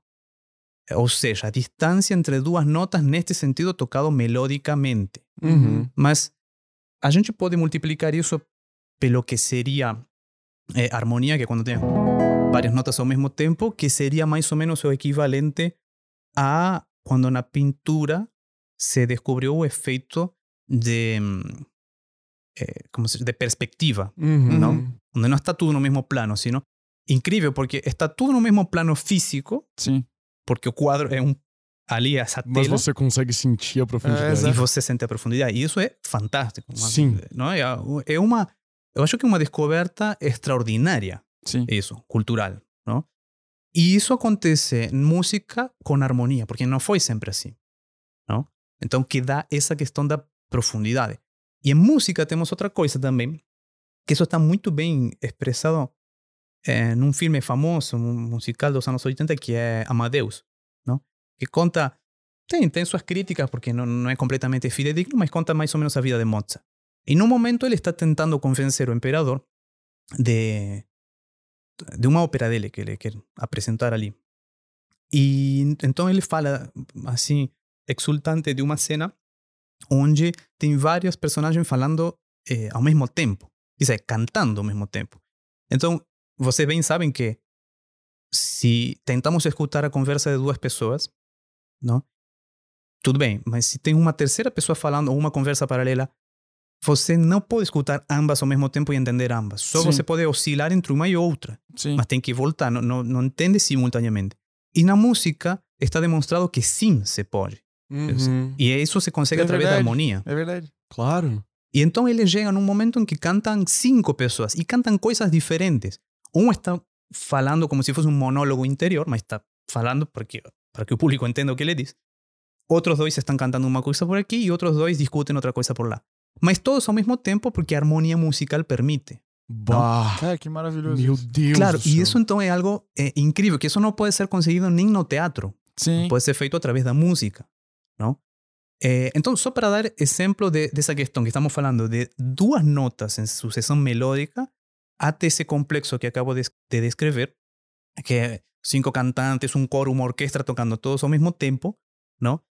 E também, ou seja, em um sentido eh, vertical, porque várias coisas ao mesmo tempo, mas também horizontal, porque sempre transcorre Hum. através do tempo. Sim, não? claro. Então multipliquem essa sensação daqui, não? Também por mil ou dez mil, que, que dá um, uma obra completa, e você entende a, a complexidade que há dentro de tudo isso, não? Claro que há fórmulas, para, porque senão seria impossível, não? Eh, dar, ter uma linguagem. Uhum. Há fórmulas que permitem uma língua, igual que na matemática, que em tudo. ¿no? E há estruturas, há, há elementos para, para que seja compreensível. ¿no? E o outro exemplo que eu queria dar, que falei da, da vida cotidiana, por exemplo, também tem a ver com o intervalo. Esse é o. Sempre falamos com o João desse, por isso Uhum. ele já sabe o que, que eu vou fazer, não? Mas quando outra vez con- conversamos, Eu ah, imagino temos que que- mostrar esse. que era este? Si perguntamos para as pessoas que, que escutam quando escutam, não? Ou, eh, vamos dizer, é o mesmo, mas aqui, talvez seja mais exato. Uhum. Que tem seu reverso em a Aham. mesma coisa ao contrário. não? E a pessoa fica pensando e depois, depois lembram. Diz, Ah, sim, é quando você coloca eh, qualquer coisa num USB, Uhum. não? que temos o aviso é. Uhum. Sim. E quando você tira ou desliga, É. não? Agora, ah, sim, agora lembro que é isso. Tá, mas por que não poderia ser então? Não? Ou, Porque não. Aham. ah, será que porque alguém quis colocar isso e, e já está? Não, Não. não é, não tem, não é um acaso. Este intervalo que acabamos de tocar é de quinta. Isso já, a distância é de 5, não? E isso está, eu queira ou não queira, na natureza. Porque quando você tem qualquer corpo vibrante com, com uma, eh, com uma frequência regular, vamos dizer, porque até um barulho numa mesa é uma frequência, mas é irregular. Então não Uhum. tem uma altura determinada. O, Não. o barulho, o barulho da, da turbina do avião é uma frequência, mas mais regular. Claro, sim. Inclusive há algumas dessas que têm o que se conhece como subfrequências no sentido de que tem uma nota, Uhum. mas é uma nota que, que a gente não pode perceber eh, porque está por cima ou por debaixo da, do nosso Sim. umbral auditivo, Sim. não? Aham. Mas exato. Eh, então tem, tem notas. E então qualquer corpo vibrante que, que emita essa uma frequência assim regular tem harmônicos que são componentes, são outras notas que formam parte dessa eh, que já estão ali matematicamente, porque eh, já descobriu Pitágoras, por exemplo, que ah, se você tem uma corda, ela vibra X quantidade de Uhum. vezes, não? E se você pressiona ela no meio, ambas as metades vibram o dobro de vezes do que a, corda completa. Uhum. E o mesmo fazendo isso, ele viu que havia sempre uma proporção matemática, não? Então, o primeiro harmônico que há eh, fora dessa metade, que essa é óbvia, aí se tem uma corda, justo a metade está, não por acaso, na metade do braço do violão, não? Aham. Eh, então, o primeiro que é diferente é justamente o que nos dá o intervalo de quinta, este.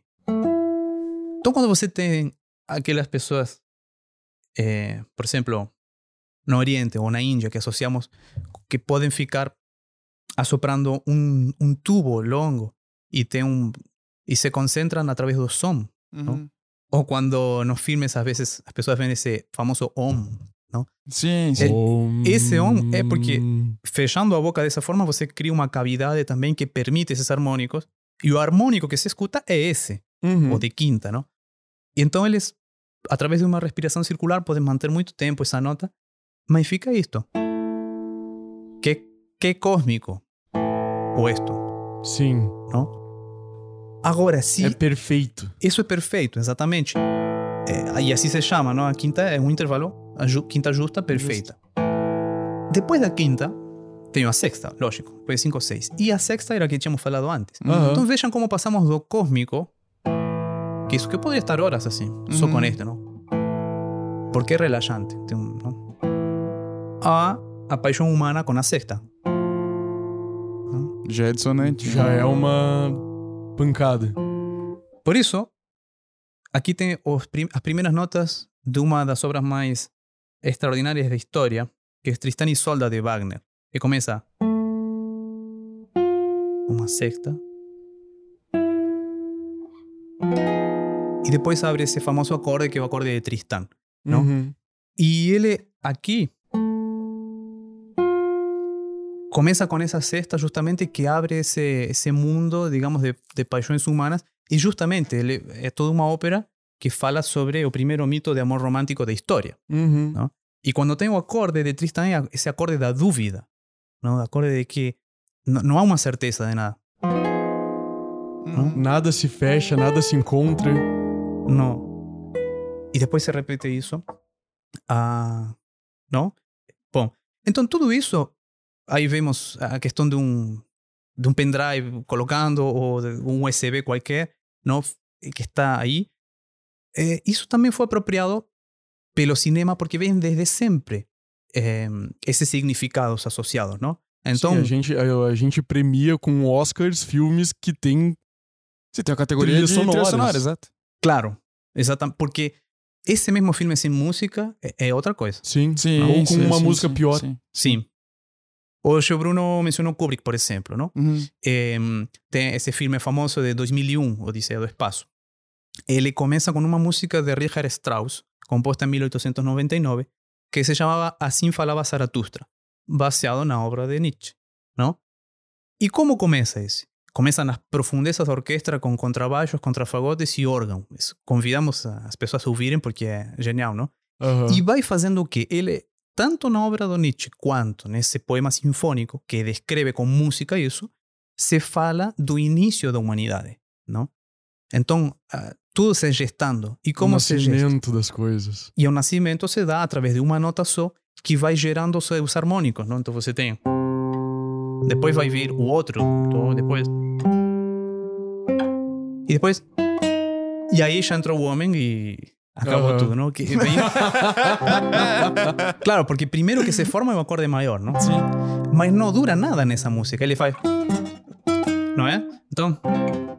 É dramático isso. Sim. Mas depois É ele começa quebra. de novo e reverte essa situação. Uhum. Que demonstra de alguma forma como, apesar do homem ser o causador de todos os males, ele também é o único que pode reverter essa situação. Se redimir. Então passa redimir, exato. Passa do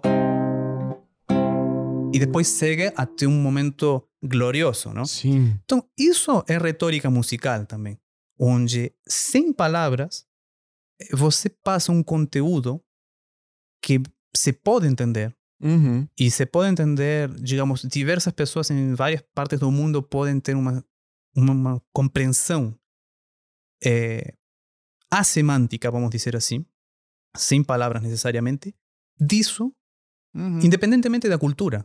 É universal, Uhum. né? É- Sim. é Tem, um- universal. tem uma frase que eu gosto muito, que é a, a música é a linguagem da alma. Porque Muito co- bom. com ela, a alma conversa com alma. Porque você não precisa de uma gramática, de uma tradução, ela simplesmente.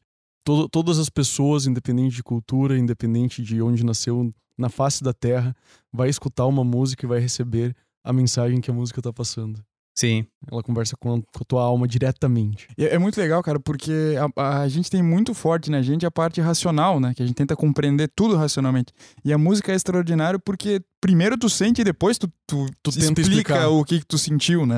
Mas Sim. a, primeiro é, é da alma mesmo, É cara. o que tu vem. sente, exato. É imediato. E isso, isso lembra a gente, serve pra lembrar a gente que a gente tem uma, uma, uma parte nossa que não é só mecânica, racional, né? Ela tem uma parte sensitiva que, que se aflora. Nossa, isso é muito importante. sim. E no, nessa questão dos intervalos até, o, outra coisa que eu, que eu acho que é um ponto que as pessoas não entendem. Quando, quando eu falo, cara, isso daí é tudo a mesma coisa, ah, as pessoas não entendem quando eu digo que a música atualmente é tudo a mesma coisa, porque elas não entendem justamente essa questão que tu acabaste de mostrar magistralmente dos intervalos. É, assim, Elas não vai ser tônica, quinta, quarta e sexta e É já era. né? Tudo a mesma coisa, cara. Tudo a mesma coisa. E isso, isso demonstra, demonstraste pra gente uma profundidade, que a música vai ter uma profundidade, porque ela tem justamente esses mecanismos e pessoas que sabem utilizar desses mecanismos pra passar uma mensagem maior. E isso que Sim. é... E, Peraí, e- peraí, peraí, peraí, Marcos. Peraí. Não larga o violão ainda. Eu sei que eu tô te pegando de surpresa, mas eu quero te pedir. Tocarias uma música pra gente? É, pode ser até. Tem- Há que pensar o quê? Tu que Tu ia pedir alguma? Achei que você tinha alguma em mente já. Não, não, ele que manda. Imagina. Mas vamos ter que me, que me acomodar aqui porque com o microfone ali e, Quer um, Dificulta. Quer, quer um pezinho? Tem o pezinho ainda. e facilitaria porque assim da forma que estou sentado Eu vou aproveitar então enquanto você busca aí, João. Tu, enquanto o Marcos estava falando da música da, de abertura do 2001, eu lembrei do, de um livro do Tolkien, o Silmarillion, do Senhor dos Anéis, que, pra quem tá ouvindo a gente aí, é, já ouviu falando do Senhor dos Anéis pelos filmes, talvez. O Silmarillion é, é- vai contar muito a parte mitológica da, daquele universo que o autor criou. E a- o livro começa com a, a gênese, né, a origem do universo e a, a divindade que ele tem lá cria o universo a partir da música. Porque ele tá fazendo uma canção e a partir dessa canção ele vai criando os outras, as outras divindades que vão participando com ele da canção. Até que um deles meio que. É, é, vira quase um- uma reprodução do, do cristianismo, né? Mas uma dessas entidades resolve fazer a própria música de forma contrária e aquilo fica desafinado, fica esquisito e ele meio que se torna o, o vilão da história toda, né? Mas é muito legal como ele constrói, porque ele constrói a partir da música, é quase a mesma ideia da, da música que tu comentasse, que é, é o surgimento de tudo a partir da, de uma canção. É, eu achava, quando eu li, eu achei bonito demais. E é legal ver uma construção musical também que tem essa mesma ideia. sim É bem. Sí, y, eh, inclusive ese que mencionaste, me lembro que una vez estaba escuchando una, una transmisión eh, que duró cuatro semanas, quizás era una vez por semana, mas desde o Metropolitan Opera de, de New York, Uhum. Em, porque iam fazer a, a tetralogia de Richard Wagner, que é em, o Anel dos Uhum, Nibelungos. sim, sim, sim. ¿no? Y, y entonces cada semana, era todo sábado, porque cada ópera de esas dura tres horas y poco, Uhum. ¿no? Eh, cada semana, antes do, do concerto ao vivo ser eh, transmitido, eh, se fazían explicações por especialistas disso. Uhum. E aí, quando explicaram todo esse drama em seus detalhes, eu percebi isso, porque nesse momento estava justo de moda o Senhor dos Anéis. Sim, é, dos é- Anéis. E como, eh, na verdade, parecia que a ideia tinha sido, tinha Sim. saído daí, não? É muito. A, a, a influência do. É, é, é que o mito do Anel dos Nibelungos é uma influência clara do Senhor dos Anéis. Tanto que é um anel mágico que a pessoa usa e fica invisível. Então tem toda. Claro. É, é muito. Realmente, a influência é bem clara, assim. O comentário de Silmarillion eu ainda tava ouvindo quando Ah, fui lá tá. pegar, meu Deus do céu. Eu amo. A primeira vez que eu li, eu, meu Deus do céu, aquilo me bateu que nem um soco. É bonito demais, e, né? e tu pega e tu pega também aquilo uma coisa tão, aquilo que ele fez uma coisa tão bela, tão profunda que também não tem muita diferença com o Gênesis bíblico, Sim, porque Deus ele usou a, o amor, a palavra e o e a verdade para para preencher o vácuo. E, mas principalmente a palavra, e uma das formas que Jesus é chamado é justamente palavra, porque é como a coisa se comunica, por vibrações na matéria. É, eu sou o verbo, né? Eu sou o verbo. E, e é mais que verbo, tem a ver com ação também, isso é também legal. Sim, cara. Várias Sim. digressões dá pra se fazer, né? Bah, Pe- Então, vou col- colocar esto un poco más para Claro. la... para- Deixa eu ver. Sim. E... Ui.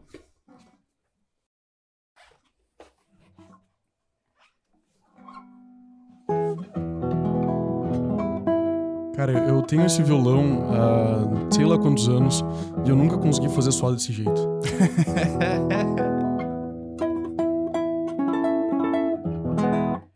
Bom, vamos tocar uma peça breve, pelo menos Sim, para, sim, para sim. ilustrar, que justamente eh, tem título. Então, a gente poderia não saber o título, mas vamos ver se isso já induz alguma coisa. Simplesmente Lágrima se chama, não? É um prelúdio breve de, de Tárrega. Então,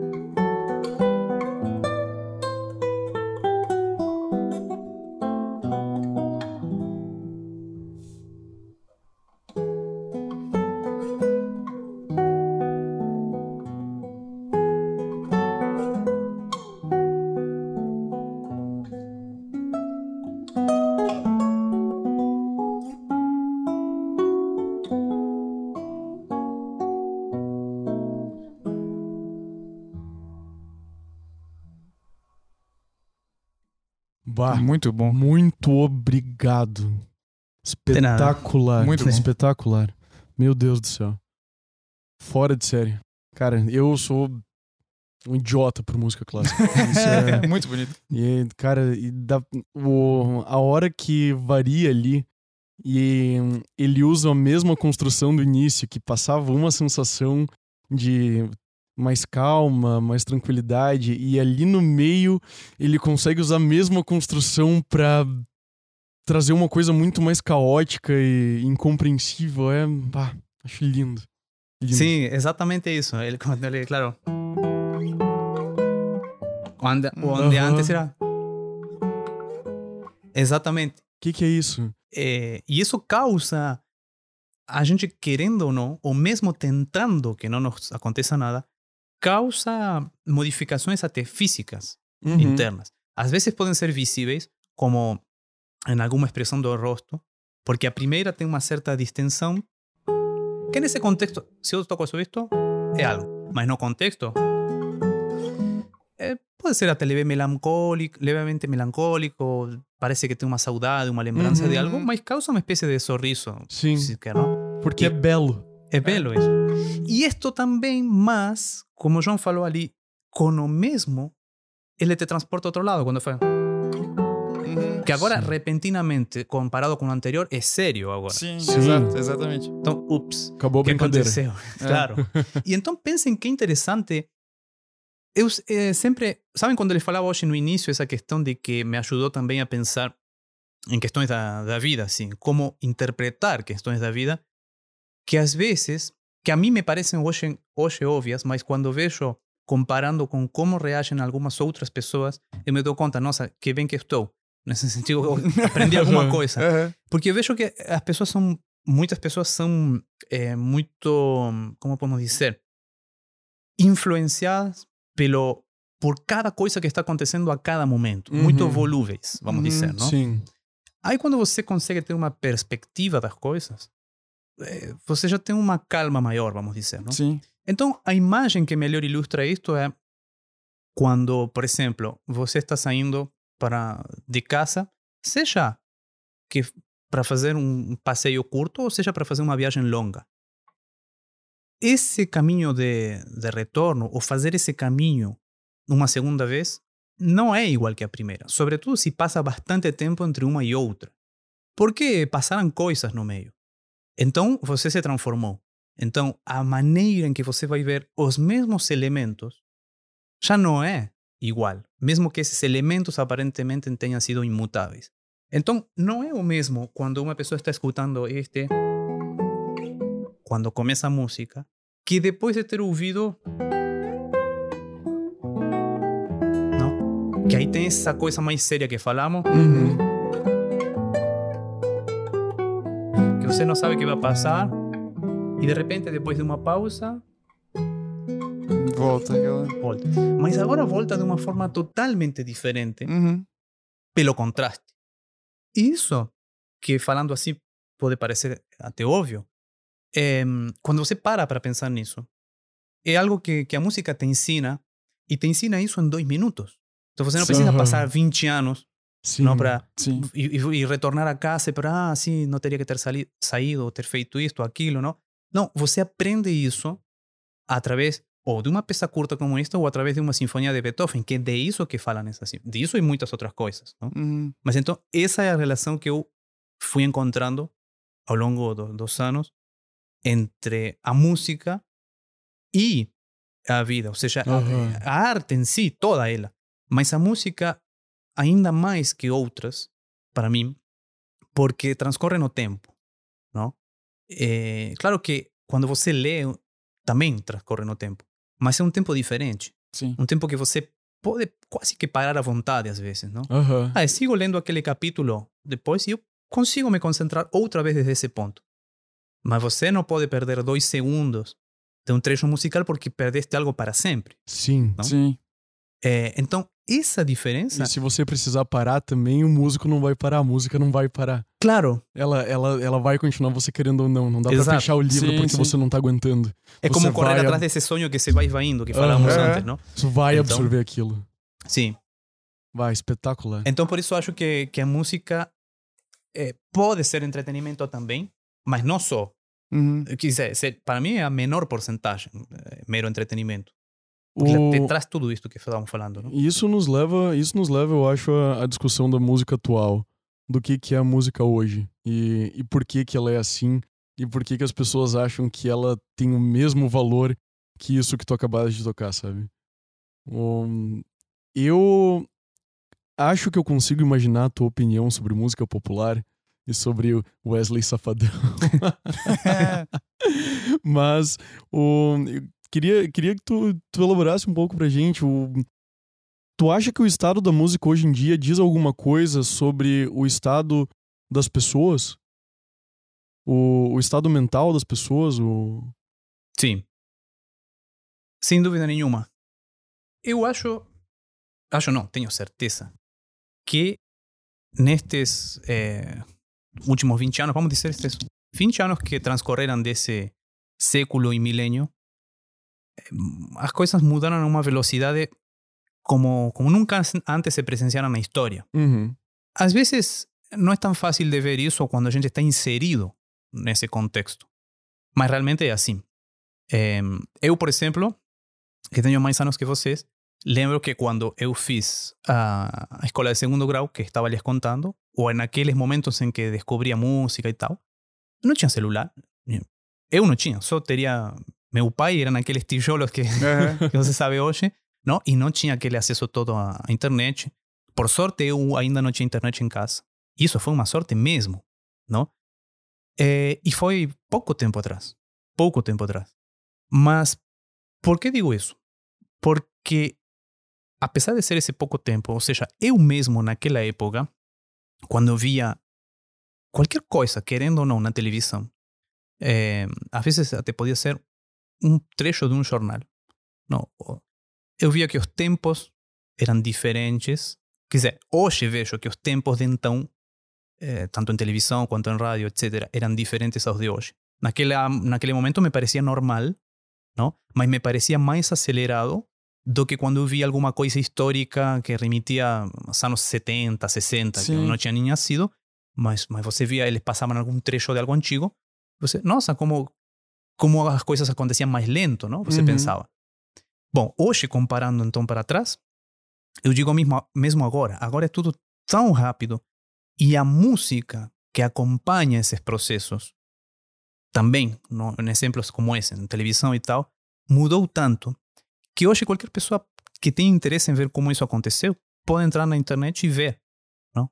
De, de programas da, da cidade onde mora, ou coisas mais extensivas a- ao país, e até ver coisas do estrangeiro, como funcionavam em outros lugares Uhum. ou entrevistas a pessoas que, que admiram, que talvez hoje já não estão, e ver essa questão, essa relação, principalmente com o silêncio, que hoje não há.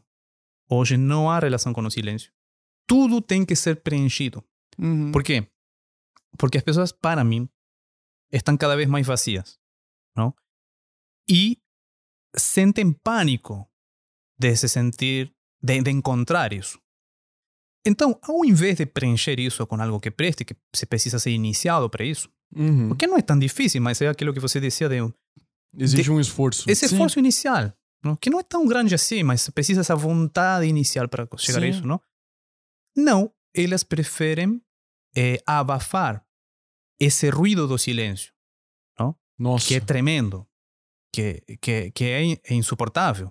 É capaz de matar uma pessoa, Sim. isso. Se ela não? tiver escondido coisas o suficiente, abafado coisas o suficiente. Cara, tem, tem o, o momento Rolumei.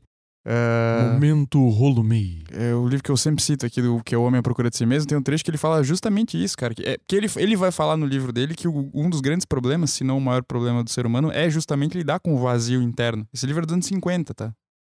E ele já vai falar isso, que o ser humano tem uma dificuldade tremenda. É isso que o Marcos falou, de, de, de se. Quando não tem mais nenhum som em volta, quando não tem a multidão em volta, quando não tem o outro falando, e hoje em dia, se não tiver uma música tocando, um podcast tocando, alguma coisa assim, o que não quer dizer que você não possa ouvir o nosso podcast. Você Escute deve. o nosso podcast. Preencha o seu vazio com o nosso podcast. É, não, não, é, quando você, se, você tá nesse silêncio absoluto, é quando a única, única coisa que tu escuta são os teus demônios, né? Então, é, parece que a pessoa precisa fugir cada vez mais enquanto ela não consegue preencher esse vazio, que aí ele vai dizer que é se descobrindo e desenvolvendo o que ela tem de bom. Então, tem, é muito, muito legal isso que você falou, Marcos. Muito É mesmo. Desse ponto. E eu acho que, nesse caso, a música clássica ajuda muito, sabe? Porque eu, a diferença de, de, de algumas pessoas que dizem que, que música só existe quando está sendo tocada, é evidente que precisa de um intérprete e tudo. Mas não, ela também existe no silêncio. E Assim como existe, eh, como nossos seres queridos existem, estejam vivos ou não, ou estejam presentes conosco ou não. Porque há uma imagem interior deles em nós, não? e nós dialogamos com essa imagem. E a música é o mesmo. Então, tem momentos onde, em completa solidão ou em completo silêncio, eu posso evocar algum som, algum trecho de algo, sem necessidade de cantar nem nada, só Aham. evocar internamente, não? E, e claro, isso não pode ser aquele tum, tum, tum, porque senão estaria demonstrando o completo vazio do meu cérebro. Então é outra coisa que há ali. E, então eu acho que essa, essa simplificação, digamos, por um lado simplificar e por outro massificar ao extremo, tem resultado no que, resul no que resultou. Digamos que ninguém pode estar sem algum barulho eh, durante seu mom- o dia a dia. Não? E, no pior dos casos, é incomodando os outros, que isso acontece muito. Nossa senhora do céu. Pior, eu eu lembro até hoje. Guarda do Embaú, o cara passando com um monte de caixinha JBL. Filho da. Sabe? Cara. Da sua mãe. Sim. o- tem uma coisa que é linda, é o barulho do mar. É. E você vai poluir isso com mega funk, cara. qual Não- qual não é a finalidade? Não basta o funk, né, cara? É o mega, Mega funk. funk. É tipo o megazord da, da desgraça. Mas veja, essa é a questão de, tipo, levar o eu, o completamente vazio e despojado de, de qualquer profundidade, ao extremo. Ou seja, Aham. o, o ser é tão insignificante que ele, justamente por comparação oposta, se sente o imperador do universo, em direito a poder impor aos outros, Uma arrogância, né? E a Exatamente. própria natureza. e, ou seja, e não Cara, se a própria, a- exatamente, a própria natureza. É, Total. que, coisa, que coisa profunda. Então, total. por isso, bom, é, é, botando esses exemplos e o que vocês falavam e o que estamos comentando aqui, eu acho que dá para, para explicar assim essa questão de, do que me parece que acontece hoje, não? Com as pessoas, a relação das pessoas atualmente com a música, né? Claro, Ou a gente, É. a gente já deu uma flertada com isso mais pro meio do episódio, mas agora eu acho que é, eu acho que é muito isso. Eu Mas que tem é uma muito isso coisa- que tu falaste. Desculpa te interromper, mas me, me lembrei de uma coisa agora também, Uhum. que vale a pena te, a te dizer que dentro da música clássica não houve, eh, como hoje, não, uma maior perfeição eh, técnica, e de, ou seja, tem mais pessoas do que nunca antes, em proporção, em relação, fazendo música, e, e- e música boa. E também, tecnicamente, nunca o mundo esteve num ponto tão alto. Tecnicamente me refiro à execução instrumental Aham. também Sim. não a técnica de tecnologia, não? Mas é en- engraçado isso, porque por um lado você tem aumentado tudo isso, não? Mas por outro, não parece haver proporcionalmente ou ter outorgado à sociedade eh, a, a contrapartida disso. Sim. É- Então, Hoje é a gente tem, tem técnica, mas não tem tantos gênios quanto havia na época em que tinha menos técnica. Mais ou menos isso. Que consigam entregar ó, peças tão, tão grandiosas como Ou, conseguiram. ou que sejam reconhecidos, né, cara? Ou que, que as pessoas escutem É, massivamente. também, né? Também. Ou ex- existe essa, esse. O- o- se eu entendi o que tu, que tu disseste, que existe esse poço muito maior do que qualquer momento na história de pessoas extremamente técnicas produzindo coisas maravilhosas, mas não tem a contrapartida. Proporcionalmente as pessoas não escutam tanto. É isso? claro, então parece como que se foram criando nichos, Aham. não? Então nichos que são apreciados por especialistas, mas a, a função da música não foi essa nunca. Ou seja, sempre foi uma questão mais mais social Muito mais social. também, não? Então, claro, que quanto maior perfeição técnica, melhor, porque quando você não tem empecilhos mecânicos, empecilhos físicos, melhor é a possível conexão com aquilo que Sim. é metafísico. Sim, sim. Aham. É, então, pues, se você vai escutando tudo lindo e, e estoura uma corda ou a pessoa erra Sim. as notas, aí algo se quebra, lógico, não? Mas vamos supor, isso não tem já, mas ao mesmo tempo essa mensagem, essa mensagem só está sendo eh, transmitida entre as pessoas que que já sabem isso. E já tem o conhecimento. Não tá, não tá vazando pro resto Claro. da humanidade. Então, Tá. Contido.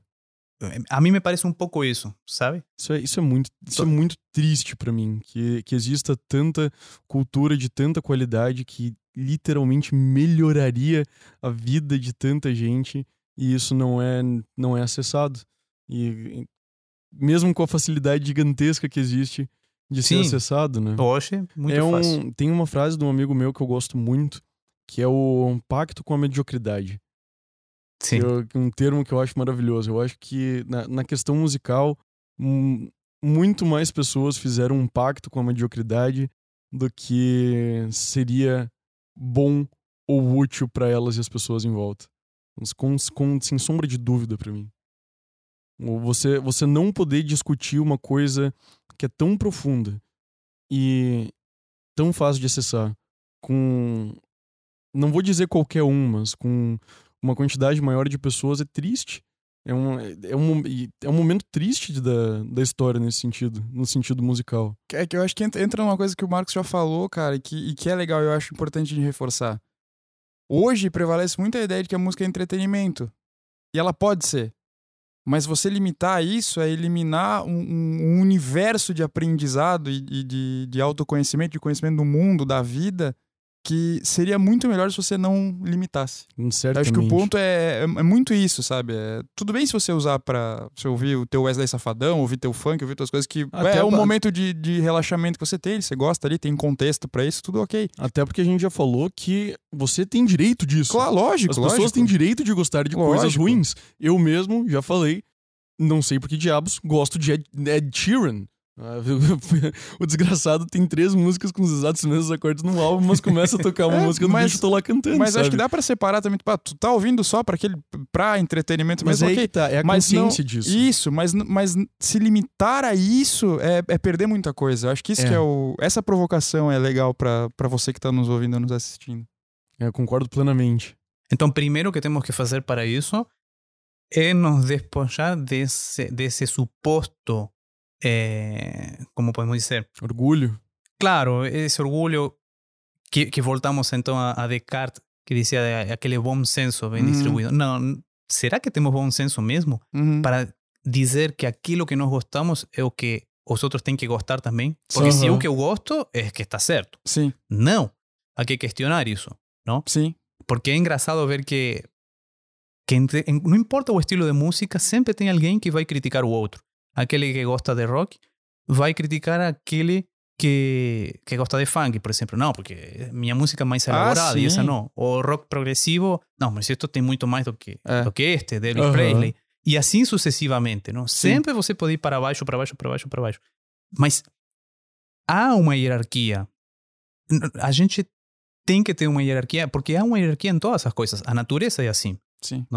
A árvore começa pela, pela semente. Não? A criança, você, não pode não fazer nada, deixar ela à toa, porque isso também é tomar uma decisão. Sim. Então É, tem essa cometer- filosofia de não, ah, não, deixa que ela aprenda, descubra o mundo sozinho. Ah, mas então É um crime de comissão. De omissão. já coloca É os dedos no, na tomada. Eh, Não, você, vai ter nós, vai ter negatividade, vai ter isso. É impossível não ter isso, não? Então, o nosso, nosso grande desafio é encontrar o equilíbrio entre essas coisas, mas é impossível deixar as coisas acontecerem sem interagir com elas, não? Então, é lógico que existem hierarquias. Então, nossa procura deve ser por ascender na maior hierarquia possível. A diferença de antes, se você nascia camponês, não ia poder chegar a ser rei, lógico, não? Bom, hoje também não, mas na questão cultural, mas na questão cultural Sim, é possível, Sim. não? Ou seja, a gente não é o que falamos do elitismo. Aham. Hoje todo mundo pode ter acesso A tudo. ao que mais requintado há de, na humanidade de, de todos os séculos. Eu- Não o pior. Eu fiz uma. Eu, eu mesmo tava falando que fiz um cursinho de teoria musical pra me lembrar dos básicos que eu tava afastado. De graça, recebia no meu e-mail. Todo, todo, cada dia, dois, três dias, sei lá, semana, um, um vídeo, uma apostila, um material, sem gastar um centavo. Quer dizer, ga- gastar, gastei no telefone na energia Não, mas, elétrica, né? mas Mas- o, o- o sentido, o sentido da coisa é que tá disponível, né? Basta a gente Exato. conseguir correr atrás Sim. disso. Exatamente. O, e a questão da hierarquia é tão profunda na gente que o nosso cérebro ele libera serotonina mais ou menos com base na posição hierárquica onde ele se sente. Não é muito Hum. louco isso? Tipo, isso é, Sim, isso, isso, é, isso é um estudo, isso é um estudo é, é comprovado. Pode- talvez eu- em algum outro momento eles desprovem e digam que é outra coisa. Mas até o momento é isso. O nosso cérebro, o critério do nosso cérebro para liberação de serotonina, que é, o- que é o hormônio que, que falta para quando você tem al- alguma depressão, coisa do tipo, é baseado na hierarquia que ele se sente no ambiente, em, um, em uma certa posição. Então dizer, eh, dizer que não existe uma hierarquia de qualidade entre músicas e não, não se permitir a humildade que tu estava falando de falar talvez isso que eu tô ouvindo não seja, não tenha a qualidade que eu dou para isso que eu tô ouvindo, é, é se negar um fato biológico. Sim. É se É negar um isso. fato biológico. Senhores, vamos ver. Tu tinha mais uma coisa pra falar, Marcos? Não, não que lembre. Não, porque eu eu achei que tu ia começar a falar alguma coisa. Não. Mas então a gente pode deixar agora os nossos ouvintes do Leitura de Tudo falarem. Com os nossos. com as nossas interações dos leitores. Né, Brunão? É isso aí. A gente tem algumas participações que a gente selecionou aqui e leremos Acabei de ler uma aqui que tem que ficar pro final, que é muito Sei boa. até qual é. eu não tinha visto essa. Vamos lá, a gente, o João perguntou ontem pra vocês, no, ontem da gravação, né? Que deve ter sido algum dia específico da semana, que eu já não lembro qual, agora que você tá ouvindo. É, nesse dia não é, não é ontem do dia que você tá ouvindo. Bom, vocês entenderam, né? Eu não entendi o que tu tava querendo Nem eu dizer. entendi mais. Ah, vamos lá, o João perguntou é, o que é música pra você. Você falar alguma coisa que você sente, que você é, tem, qual é a sua relação com a música, e a gente tem algumas participações. A Maria Amélia diz que pra ela a música é transcendência. Bah. Alguém quer comentar alguma coisa? É que eu acho que essa palavra é muito é, autoexplicativa, né? É, ela já, já, Sim, ela já diz tudo. É transcender de você. sim. Sim, muito bom. Uma só palavra que, que já traz um mundo ali associado É. à música. É, é um universo, exatamente. O Lucian falou que música pra ele é Alexis on Fire, óbvio. Meu Deus do céu. Mas certamente. Bora, bora. Legs on Fire Lollapalooza 2022. Pelo amor de Deus, não peguem Covid. Pelo amor de Deus, não peguem Covid. O Gabriel disse o seguinte: música é a companhia ideal para qualquer momento da vida. Seja um passarinho no campo, seja funk, rock, pagode, qualquer coisa que tu escuta enquanto limpa a casa. Pô, eu, eu gostei mais do passarinho no campo. Achei bonito. É. Um Sim. passarinho no campo é música. A natureza. Can... A... É verdade. A Manu mandou um textão aqui. Ah, A meio tempo eu vou responder aqui. Tá, eu não consigo nem mensurar o quanto música é importante pra mim. Eu gosto de estar ouvindo música pra fazer tudo, tudo, tudo, tudo. Trabalhar, dançar, ler, dormir, me inspirar pra escrever. Tudo. Não tem nada que eu me emocione mais do que música. Isso aqui é muito forte. Não tem nada Isso é que muito me forte. emocione mais do que música. Bah. Eu acho inexplicável a maneira como você ouve um acorde e isso é capaz de te arrepiar e de fazer transbordar sentimentos que muitas vezes tu nem entende. Tem vezes que eu fico vendo o programa de audição e choro horrores, porque tem um ser humano que abre a boca e tem uma voz que só me faz ter certeza que o divino existe. Que não é a tua, né, Brunão? Obviamente não, né? Não o divino Deus, as coisas divinas. Aí pode ser eu, né? As coisas divinas. É, é muito Ah. absurdo. Música é a coisa que me toca mais profundamente na alma. Eu sou apaixonada, não existiria. é, não existiria eu se a música não existisse. Ah, tem mais. Caraca, Aliás, a hein, coisa que eu mano? mais amo fazer na vida é cantar, o que nem de longe quer dizer que eu canto bem. É, tenho um violão e não sei tocar, porque acho que daí sim eu ia largar de vocação e ficar cantando na minha viola por aí. Mas é isso, cara. Que baita texto, mano. Muito obrigado pela Pô, tua participação. bah, espetacular. Espetacular.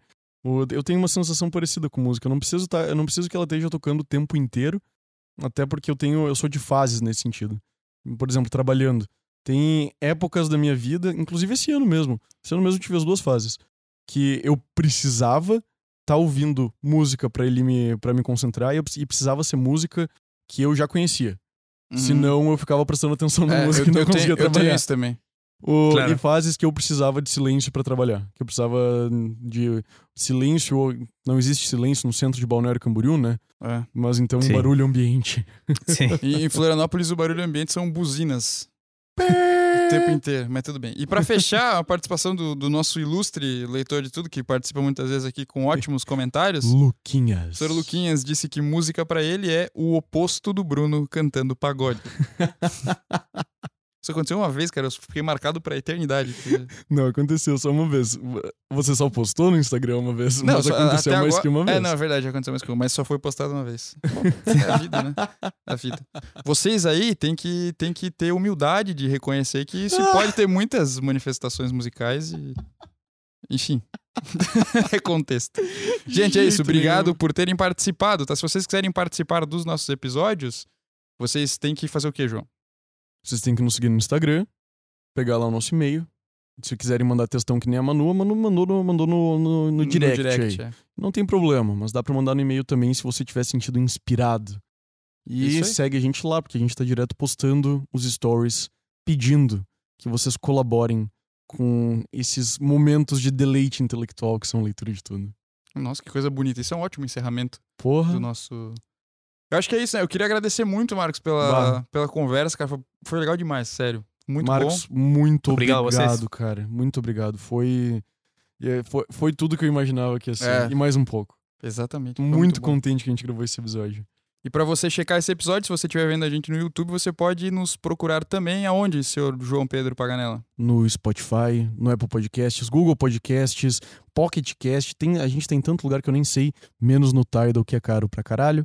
e o, você pode ouvir a gente na academia, Pode, no carro, pode também. onde mais quiser. Na, facu... na faculdade talvez não seja um bom momento, né? Mas é... se você quiser só ganhar sua presença e fingir que você tá prestando atenção na aula, você pode deixar o podcast rolando aí. Dá pra ouvir uns dois Numa, aula. numa manhã. É isso, galera. Obrigado. Marcos, quer passar mais uma mensagem pro pessoal? É, em primeiro lugar, quero agradecer de novo vocês, João e Bruno, aí pelo, pelo convite. Que disfrutei muito também, Fico compartilhando feliz. com vocês aí, falando tanto na, na reunião de pauta ali para, para vermos os temas, quanto hoje, agora, eh, falando sobre eles, o que su- surgisse. Uhum. E, e claro, também aos, aos ouvintes aí que, que acompanham vocês de outros episódios e deste ali, eh, deixando também essa possibilidade de que se a partir de nossa conversa hoje surgiram mais dúvidas ou outros comentários, que teve os comentários prévios e possa ter os Aham. comentários posteriores, que se sintam à vontade também, que a gente vê uma forma de, de respondê-los, não? Lógico. É, Marcos, e pra galera te encontrar, se alguém quiser te conversar contigo, contratar teu serviço, como é que ela pode te, te procurar? Ah, eu estou rode- na- em todas as redes sociais com o mesmo nome, então é bem fácil. que é. Marcos Pablo Dalmacio. Ótimo. E aí tem inclusive uma página minha também, de uma página web. E aí estou no Instagram, no YouTube e eh, no Facebook, etc, etc. E Maravilha. vou, eu vou falar uma coisa pra vocês. Ah, povo de Balneário Camboriú e região, se vocês querem se envolver mais com música clássica, com qualquer coisa desse tipo, é só. eh, tem o grupo lá, Cultura BC, no WhatsApp, que sempre tem vários, vários recitais e, e concertos que o Marcos faz parte aqui em Balneário e não custa 700 reais. É isso aí. É isso aí. E é maravilhoso, é maravilhoso mesmo. Então, o- só seguir o Marcos nas redes também que vocês conseguem entrar em contato com esses Não, eventos. não só não custa 700 reais, como você também não precisa ouvir o Wesley Safadão. Olha Ah. só que... Você ganha duas eu vezes. pagaria 700 reais por não ouvi-lo. Bah, nunca mais, né? Nunca eu mais. Também, eu também. Nunca Eu mais. também. tipo, vá- vá- de- devia ter um mod na vida, né? Tu tipo, vai lá, tu paga 700 reais e nunca mais toca o Wesley Safadão perto de você. Sim, pago tranquilo. também. Agora, agora. depois. Muito bom. Senhoras e senhores, muito obrigado. Até a próxima. Tchau. Falou, galera. Tchau.